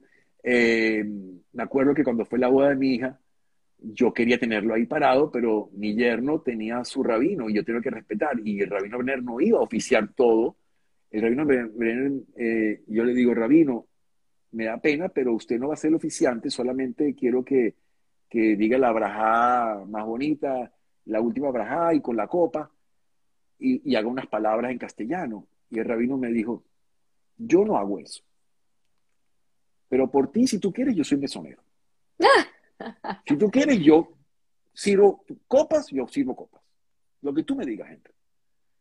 Eh, eso fue bellísimo, dijo unas palabras espectaculares ese, ese día y cantó a capela como nunca, fue un día espectacular. La boda de mi hija fue, wow, fue realmente... Que por cierto te pregunté quién había sido tu fotógrafo y tuviste tres fotógrafos. Tres fotógrafos. Tenía Marcos Leaf que le tomó la primera foto a mi hija cuando tuvo un año. Tenía a Félix Ovalle que fue conmigo mano derecha por muchos años y hoy en día se ha convertido en un tremendo fotógrafo y hizo un trabajo bellísimo y tenía a, otra fotógrafa filipina que también quiero mucho su esposo y ella está especializada en, ahorita se me escapó eh, eh, Celorio su apellido es el nombre ahorita se me escapó ya me acuerdo eh, y tenía tres puntos de vista yo, y logramos un trabajo espectacular combinado con los tres cada uno en su especialidad y, el álbum quedó muy bello, mi hija quedó muy contenta. Eh, yo tomé algunas fotos, no muchas, no pude, no me dejaron. En la boda de mi hijo, que se casó con Limor, eh, Nir. Eh, es Ari, tienes a Tania. Ari, mi hijo mediano. Tengo tres hijos, tenemos tres hijos, Leila y yo tenemos tres hijos. Ari, que vive en Manhattan, tiene una hijita bella que se llama Laila y estamos esperando otra nietita. Él es el productor de hembras, aparentemente. Eh, mi hija Tania, que adoro y la bendición de Dios nos puso aquí al lado, vive en Next Door House. Yo vivo en la 40, ya se compró la 39. Veo a mi nieto todos los días, el mayor, Lev, que tiene un nombre espectacular. Eh, corazón. sí, corazón y león también. Y león, como, mi, bisabuelo, en ruso. Y eh, sin querer querido también nombró a mi, a, mi abuelo. Y eh, Aroncito, que es su chiquito, que acaba de cumplir un año. Eh, entonces tenemos casi cuatro nietos, con el favor de Dios, y así y es. Qué bonito, Henry, qué bonito haber escuchado, pues, a lo largo de estos eh, minutos que hemos, ya llevamos como sí. 120 minutos, más o menos. pero igual, no sé, espero no haber aburrido a la gente. Veo que más se ha mantenido el número. Queremos, queremos, todavía un poco más de ti, porque para cerrar me parece importante eh, el tema de los consejos, que siempre digo, inclusive aquí nos habían recordado qué consejo nos puede dar Henry a, los emigrantes, ¿no? Y, un poco hacer una recapitulación que me parece eh, sensato hacerlo, eh, eso que a lo largo de tu historia has contado, que te llevas de cada uno de, estos personajes que son fundamentales en tu historia de vida y, que son parte de tu esencia y esa esencia de esta magnífica persona que nos has dado la oportunidad hoy de conocer, una persona con valores, con principios, eh, con una calidad humana extraordinaria. Y después de ahí, pues cerrar con esta pregunta que me fascina, me encanta, porque creo que es una caja de sorpresas. Cada respuesta que, que tiene mucho que ver con, con la vivencia de cada quien acerca de la suerte o el trabajo que tomo de Guy Ross. Y si quieres, podemos también complementar, son tres cosas, no voy a hacer que se te olvide, pero es fascinante porque hablar con Henry, obviamente quien lo conoce, es una persona muy leída y que tiene pues grandes autores que mencionar, ¿no? Yo ya tengo mi tarea y mi lista de gente y cosas que voy a ver, que por cierto quiero aprovechar y, recomendar este fabuloso documental, ya yo lo puse en las redes, pero quiero decirlo nuevamente porque lo hemos conversado con Henry acerca de cómo fue la guerra, ¿no? Este documental de, la Segunda Guerra Mundial a color, que lo están pasando por Netflix. De verdad que lo recomiendo porque es parte importante de entender qué era lo que pasaba mientras sucedía este horrible holocausto con, donde murieron 11 millones de personas, pero ¿qué pasaba en paralelo? Y esta guerra de intereses. Pero bueno, Henry, para ti, estas tres últimas eh, preguntas que te acabo de hacer, el consejo que nos puedes dar, lo que te llevas de tu familia como aprendizaje y suerte o trabajo. Hmm.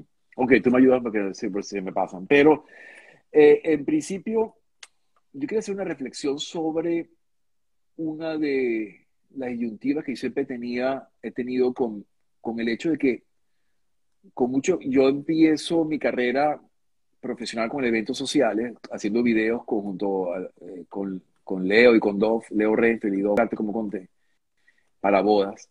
Pero siempre mi objetivo era trabajar en comercial y al mismo tiempo trabajaba por Caracas y hacía otro trabajo comercial. Pero entonces, y después volvía.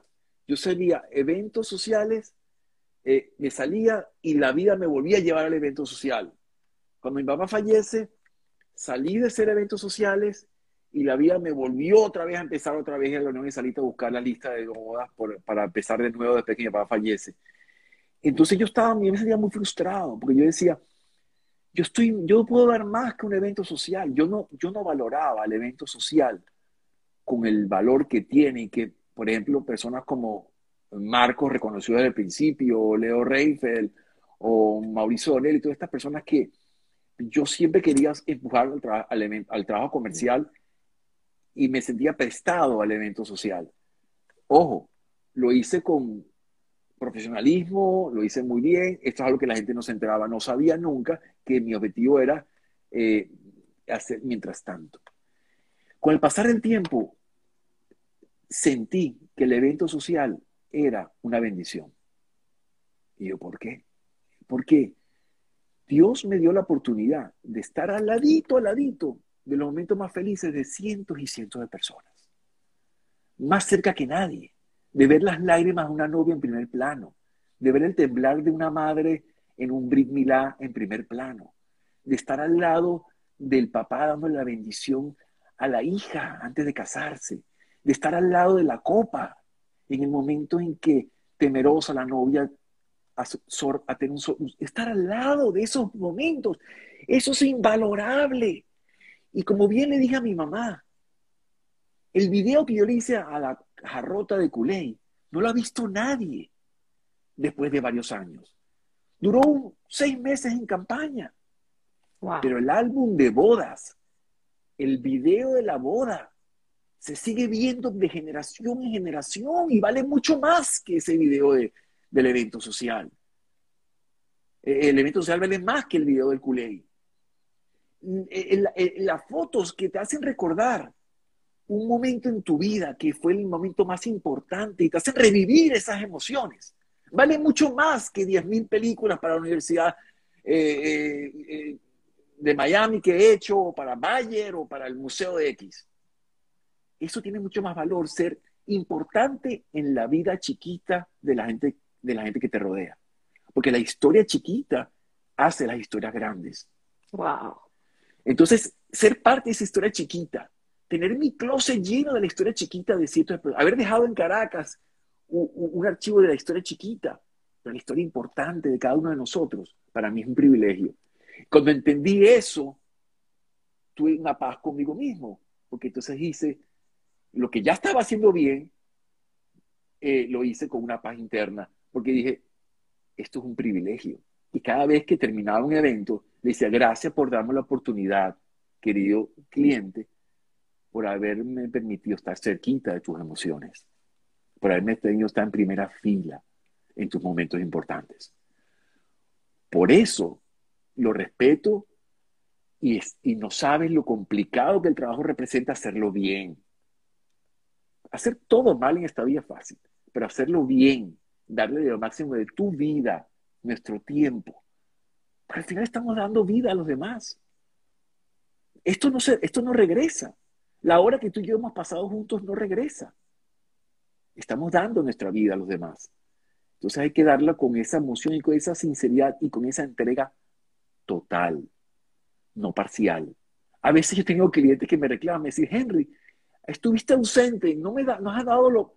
Sí, uno no es perfecto. Una vez tenía una muy querida sesión de fotos que hice a una familia y tenía un absceso en molar hice el trabajo y al final me reclamaron que no era yo. Digo, claro, tengo, ando con, un, con, tres motrines encima. Somos seres humanos, pero la gente que trabaja conmigo se ha acostumbrado a que una vez que yo tenga la cámara en mano, me entrego totalmente a lo que estoy haciendo. Una vez que yo tengo tu proyecto en mano, me entregas total. Y lo saben, lo pueden testimoniar todos. Me entregas total con mi familia, con mis hijos, y la fidelidad es total. Es total. En la medida de mis, de mis posibilidades. Y esto es lo que yo recomiendo a todo el mundo. Cuando hagas algo, hazlo con pasión, con entrega real. Estar allí, de verdad. No con la mente en otro lado. No pensando en el próximo proyecto o lo que ya pasó. Lo que pasó no existe. Lo que existe es ese momento, en ese segundo, en ese, en, ese. Y si tú lo vives, lo vas a disfrutar el doble. Si tú miras el momento que estás tomando fotos, el momento que estás, eh, el momento que te reúnes con tu cliente, estás allí de verdad. Entonces, estar presente es mi, recomendación para la vida. Eh, y como inmigrante, es lo mismo. Esto aplica a todo. Porque si tú estás allí de verdad, vas a hacer lo que tienes que hacer cuando tienes que hacerlo como tienes que hacerlo. No mira atrás yo tuve que quemar mis barcos, menos mal, porque de lo contrario mi esposo se hubiera regresado 10 veces en estos 18 años. los lazos que mi esposa guarda con Caracas son muy especiales en mi persona. Yo lo considero como algo del pasado y para adelante. Pero eh, tuve que quemar los barcos, como, como, como decía Cortés. Pero eh, el inmigrante es es eso, vivir el momento en su máxima expresión, usar tus herramientas. Al final, la maleta que llevó mi abuelo para cruzar los Pirineos es lo que llevas tú contigo. es la maleta de tus conocimientos, esa maleta representa ese, esa valentía, la audacia de las personas que nos... Ser audaz y no tener miedo. Muchas veces he tenido miedo N cantidad de veces cuando yo hago cosas. N cantidad de veces el miedo. Pero hay que ser audaz. He hecho negocios que han salido malísimos y me he lanzado, me he ido en helicóptero a hacer cosas. La historia es infinita.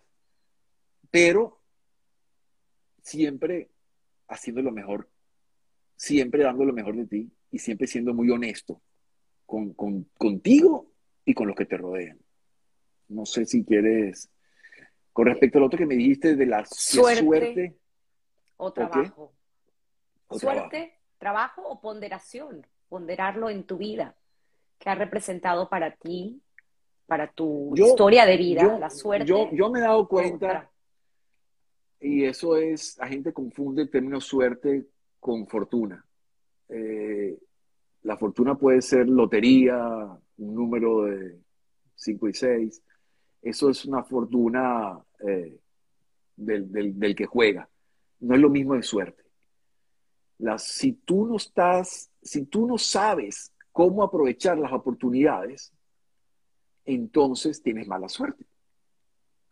Entonces, suerte es tener la visión 360 suficientemente desarrollada como para entender las oportunidades que se pasan frente tuya. Ay, qué suerte que tú pudiste tener un año gratis de carro. No. Por esa forma que me enseñaron en mi casa de ver cada oportunidad, cada situación como una oportunidad, se me ocurrió la idea de poner anuncio en los mundos de salita y tener el carro gratis un año. Fue suerte.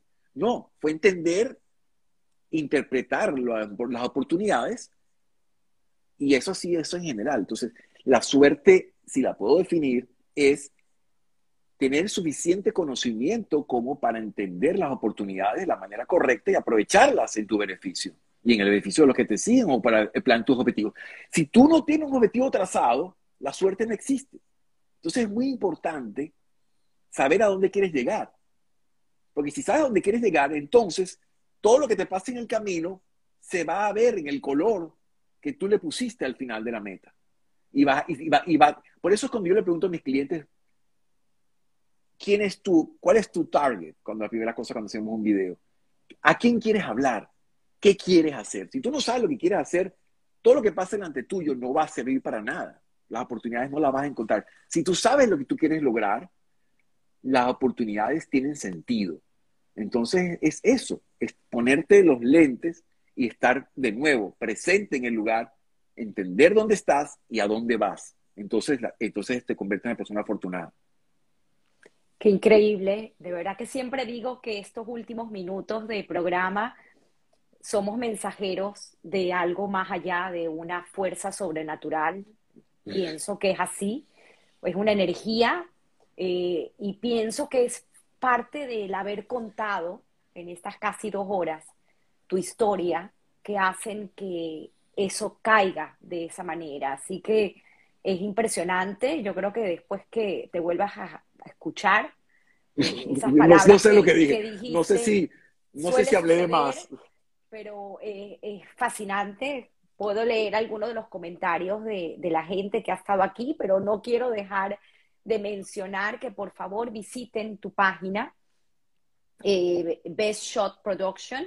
Tienes ahí unos documentales increíbles, no son muy largos, pero vale la pena. Y no quería dejar de mencionar uno que me llamó la atención, que es acerca del médico no sé si tienes ah. tiempo de contar algo, pero el tiempo lo tengo. No sé si ustedes tienen el tiempo de escuchar otro cuento. Pero es, increíble porque es como tú utilizas esa magia de contar las historias y cómo esa vena de abogado que tu papá sembró en ti y que bueno, no te graduaste, pero creo que dentro de, de, ti, pues sí tienes ese conocimiento que te llevó a ser. No, estudié dos años de abogado, después volví a estudiar, por cierto esa producción eh, increíble que le pudo salvar la vida a, bueno, la sentencia a, un médico impresionante, impresionante. Sí. por referencia, es decir, parte de mi estrategia eh, de, o de doble intención, porque tengo que llegar a un país que no conozco a nadie y tengo que decir quién soy. Y yo creo que la mejor forma de decir quién eres es a través de donar tu tiempo. Cuando yo decido donar mi tiempo y mi talento, yo digo dónde me voy a donarlo de manera de ser feliz. no lo voy a donar en cualquier parte, no voy a donarlo en algo que no me entusiasme, ¿no? Eh, porque de nuevo es mi, es mi vida que estamos entregando. Entonces me meto a ayudar en Jewish Federation de Broward, donde estuve varios años, y ahí conozco gente, hago networking. Un abogado que me conoció, me refiero con otro abogado, que iban a, a, tener un, me pidió un video para, para ayudar a la sentencia de un médico que él estaba defendiendo. Él, él tenía que demostrar al juez la personalidad de su cliente y él no podía contarlo con la fuerza que un video podía hacerlo. El abogado tenía la, la idea correcta, entonces yo digo que yo tengo que ir a ver a su, cliente. Él estaba en arresto domiciliario en Boca Ratón, tenía un brazalete sobre la pierna, primera vez que veo eso, sobre el pie, en el pie, en el, en el tobillo, y es un señor en sus 60 años, estaba retirado, 65 años, 66 años, un señor eh, indio, un médico indio, y yo voy a su casa en Boca muy lindo, todo, me siento y el Señor empieza a contar y a contar y que West Virginia y que yo hice esto y yo hice el otro y yo le digo al abogado, estamos unidos, yo lo escuché durante un tiempo. Le digo, lo siento, I'm sorry, I have to go to West Virginia para ver a todas estas personas lo que usted me está diciendo. Tengo que hacerlo en una película no narrada por usted. Usted no va a decir yo soy lo mejor, que lo digan otros. Entonces ellos dijeron, pero ¿cómo vamos a hacer para hablar de este señor y ellos no saben que él está siendo eh, juiciado. A mí se me ocurre una idea, como siempre pensando out of the box, yo les digo, bueno, yo voy a ir a West Virginia y le voy a decir a todo el pueblo que yo voy a ir a reunir testimonios porque a usted le van a dar un premio en Boca Ratón en una cena honorífica de estas típicas que hacen los americanos. Oh, brillante idea. Él llama por teléfono, le dice, va a ir un camarógrafo, me llevé a un solo asistente y estuvimos dos días completos durmiendo cuatro o cinco horas, entrevistando todo el mundo en el pueblo. Yo no me acuerdo cómo se llama el pueblo, en West Virginia. Eso, es rural, es rural americano. Ahí era banjo, y esos mosquitos por todos lados. El señor, a edad alta, se fue ahí a ofrecer su servicio como médico. Él era un dios en el lugar. Yo no lo sabía. Ojo, yo no quise saber detalles del caso para no sentirme influenciado en el momento de producción del documental. Me enteré después. Era, yo tenía que hablar lo mejor posible de mi cliente y ese era el objetivo. No quería estar influenciado por el carácter de, lo que estaban acusándolo. Me voy a West Virginia y reúno testimonios, testimonios, testimonios, testimonios. Armo una película con los testimonios que la pueden ver allí en mi website dura como 10 minutos. Y en vez de 15 años de cárcel, le dieron un año de cárcel solamente. En una cárcel, en una cárcel de mínima seguridad. Que es porque tenían que meterlo preso, porque lamentablemente él había firmado una cantidad de cuestiones de, de medicamentos y su firma estaba ahí, había pruebas, pero quedó claro que él era que él era muy buena persona y tenía un tremendo background y que, y que era, había una incongruencia ahí. Que él estaba retirado y su hermano se aprovechó de él lamentablemente y lo engañó. Pero como era su hermano, él confió con los ojos cerrados y, terminó en cárcel, en la cárcel. E, Pero este para mí, esa fue esas cosas que tú haces un video comercial y no sabes a dónde vas a llegar, como lo que hice para el Holocaust Center porque yo siento que con el holocausto nuestra misión como hijos de sobrevivientes, que mis padres son sobrevivientes del holocausto y yo soy hijo, es la generación que nos toca ahorita narrar la historia. Y mi granito de arena, again, es con mi talento. Entonces yo ayudo y apoyo. El museo hoy en día pasa a todo visitante otro video que yo hice sobre, sobre, sobre los carros, los, eh, estos trenes. Tienen un tren original, by the way, aquí en Denia. Y sobre ese tren yo hice un video que que si tú, tú hablas con la directora, ella dice que no es el que está en mi website, es otro, que es, lo, es mucho mejor que el que le hicieron personas con currículum de Hollywood. Yo creo que está exagerando un poco, ella es un poco exagerada, pero, pero ha funcionado. Y eso es lo que a uno a mí como profesional me hace feliz cuando logro estar en sintonía con, con, con el otro. Porque no hay cosa más difícil que ponerte en sintonía con quien te rodea, con la familia, con los amigos. Esa es la habilidad que tenemos nosotros para poder, para poder ser felices, estar en sintonía con el resto, porque si no, el resultado es completamente opuesto. Es como, es energía, energía, plenamente energía. Wow. Maravilloso, Henry. De verdad, uno no se quiere ir. Me encantó haber sido, creo que de las pocas que ha tenido el privilegio de tenerte enfrente de la cámara y no detrás contando tu historia, una historia maravillosa, llena de principios, de valores, eh, muy arraigada a lo, y honrando lo que fue tu pasado. Y me encanta porque, sin embargo, viviendo el presente, como tú lo dices, y estando presente con tus actividades, con lo que, todo lo que tú haces, quiero leer algunos de los comentarios. Por aquí preguntaban tu página. Leila, que ha estado aquí, pues obviamente, Leila, un abrazo. Mi socia. Solomovich, eh, tu socia, tu compañera de vida. Eh, Best Shot Production, aquí lo puso. Eh, gracias a Tania también, atrás, eh, lo colocó. Eh, tienes varios mensajes, bueno, tienes Rita, Israel, dice gracias Leila, porque ella fue la que preguntó. Orti Bravo Henry dice, sigo leyendo, tienes mensajes maravillosos, voy para acá arriba, dice Diana punto, Dina, Dina punto. Henry me hizo el video de bar mitzvah de mi hijo, nadie me lo podía haber hecho mejor. Dice tanto más que solo las imágenes. Wow. Y eso es, ese, eso fue hace años. Bueno, hiciste el video de mi boda, lo tengo que decir, de la primera. de tu primera boda, pero con el mismo, con el mismo culpable. Dice eh, Elías, Elías Moguita, Henry me hizo el video de mi boda también, video jobs, espectacular. Por, por ahí Adriana Corea también, muchos, muchos. Dice, por aquí sigo leyendo, tienes un mensaje de Marcos muy lindo, por ahí voy a llegar. Dice eh, Flor Lizarro, que ha estado aquí a lo largo de toda la entrevista comentando, dice, very touched by this interview, gracias. Dice Matt Mati, dice, siempre colaboro con Jabat de Venezuela y con las portadas y fotografías de la revista Rumbo a tu Judaísmo, siempre colaboró, claro. Wow, qué lindo recordar, gracias. Eh, sigo por aquí, dice Marcos, era el que quería, estaba buscando. A Marcos que lo tuvimos la semana pasada. Casualidad, ¿ah? no fue mencionado que tuve a, dos personas del, de la misma área, pero con tanto, me encanta, porque con tanta admiración, tanto respeto y tanto cariño. Y tendremos a Leo Reinfeldt también, el, el papá de los helados, como diríamos en Venezuela.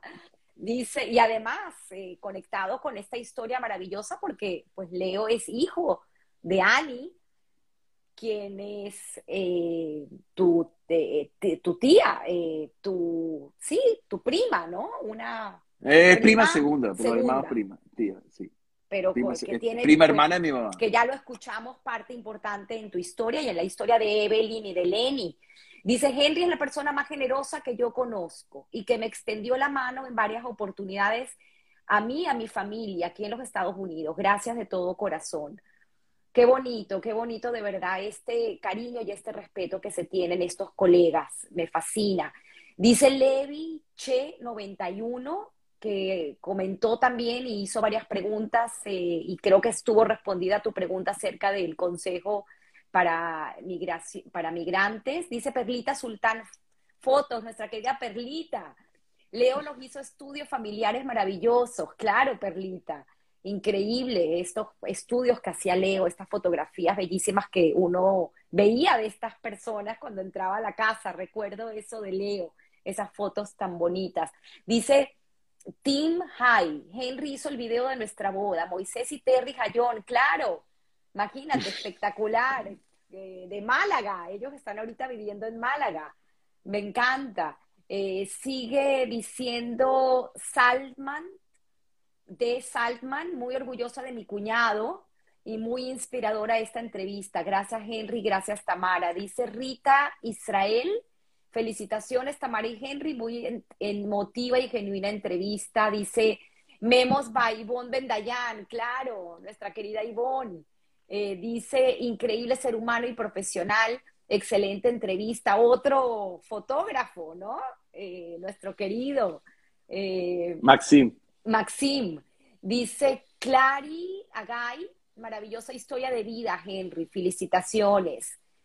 Sigo leyendo, dice Di Ferdinand, Videojobs. Me acuerdo mucho de lo genial que fue conocer a Henry cuando mi esposo Juan Seilovich trabajó con él. Selikovic trabajó con sí, él. Yo, sí, yo a Juan lo conocí en un viaje que hicimos con la comunidad para eh, la Marcha por la Vida y mm, identifiqué en él una persona eh, muy inteligente, muy rápido. Él no sabía nada de televisión, pero le, identifiqué en él eh, un corazón eh, grande y muy efectivo. Y lo contraté como productor para varios documentales y piezas y, y trabajamos para, hicimos propaganda juntos, trabajó conmigo como un año, dos años.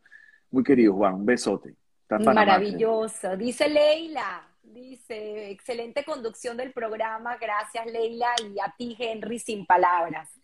Oh, oh, ya te tocará el beso. Qué bien. Qué bonito y bueno, gracias nuevamente.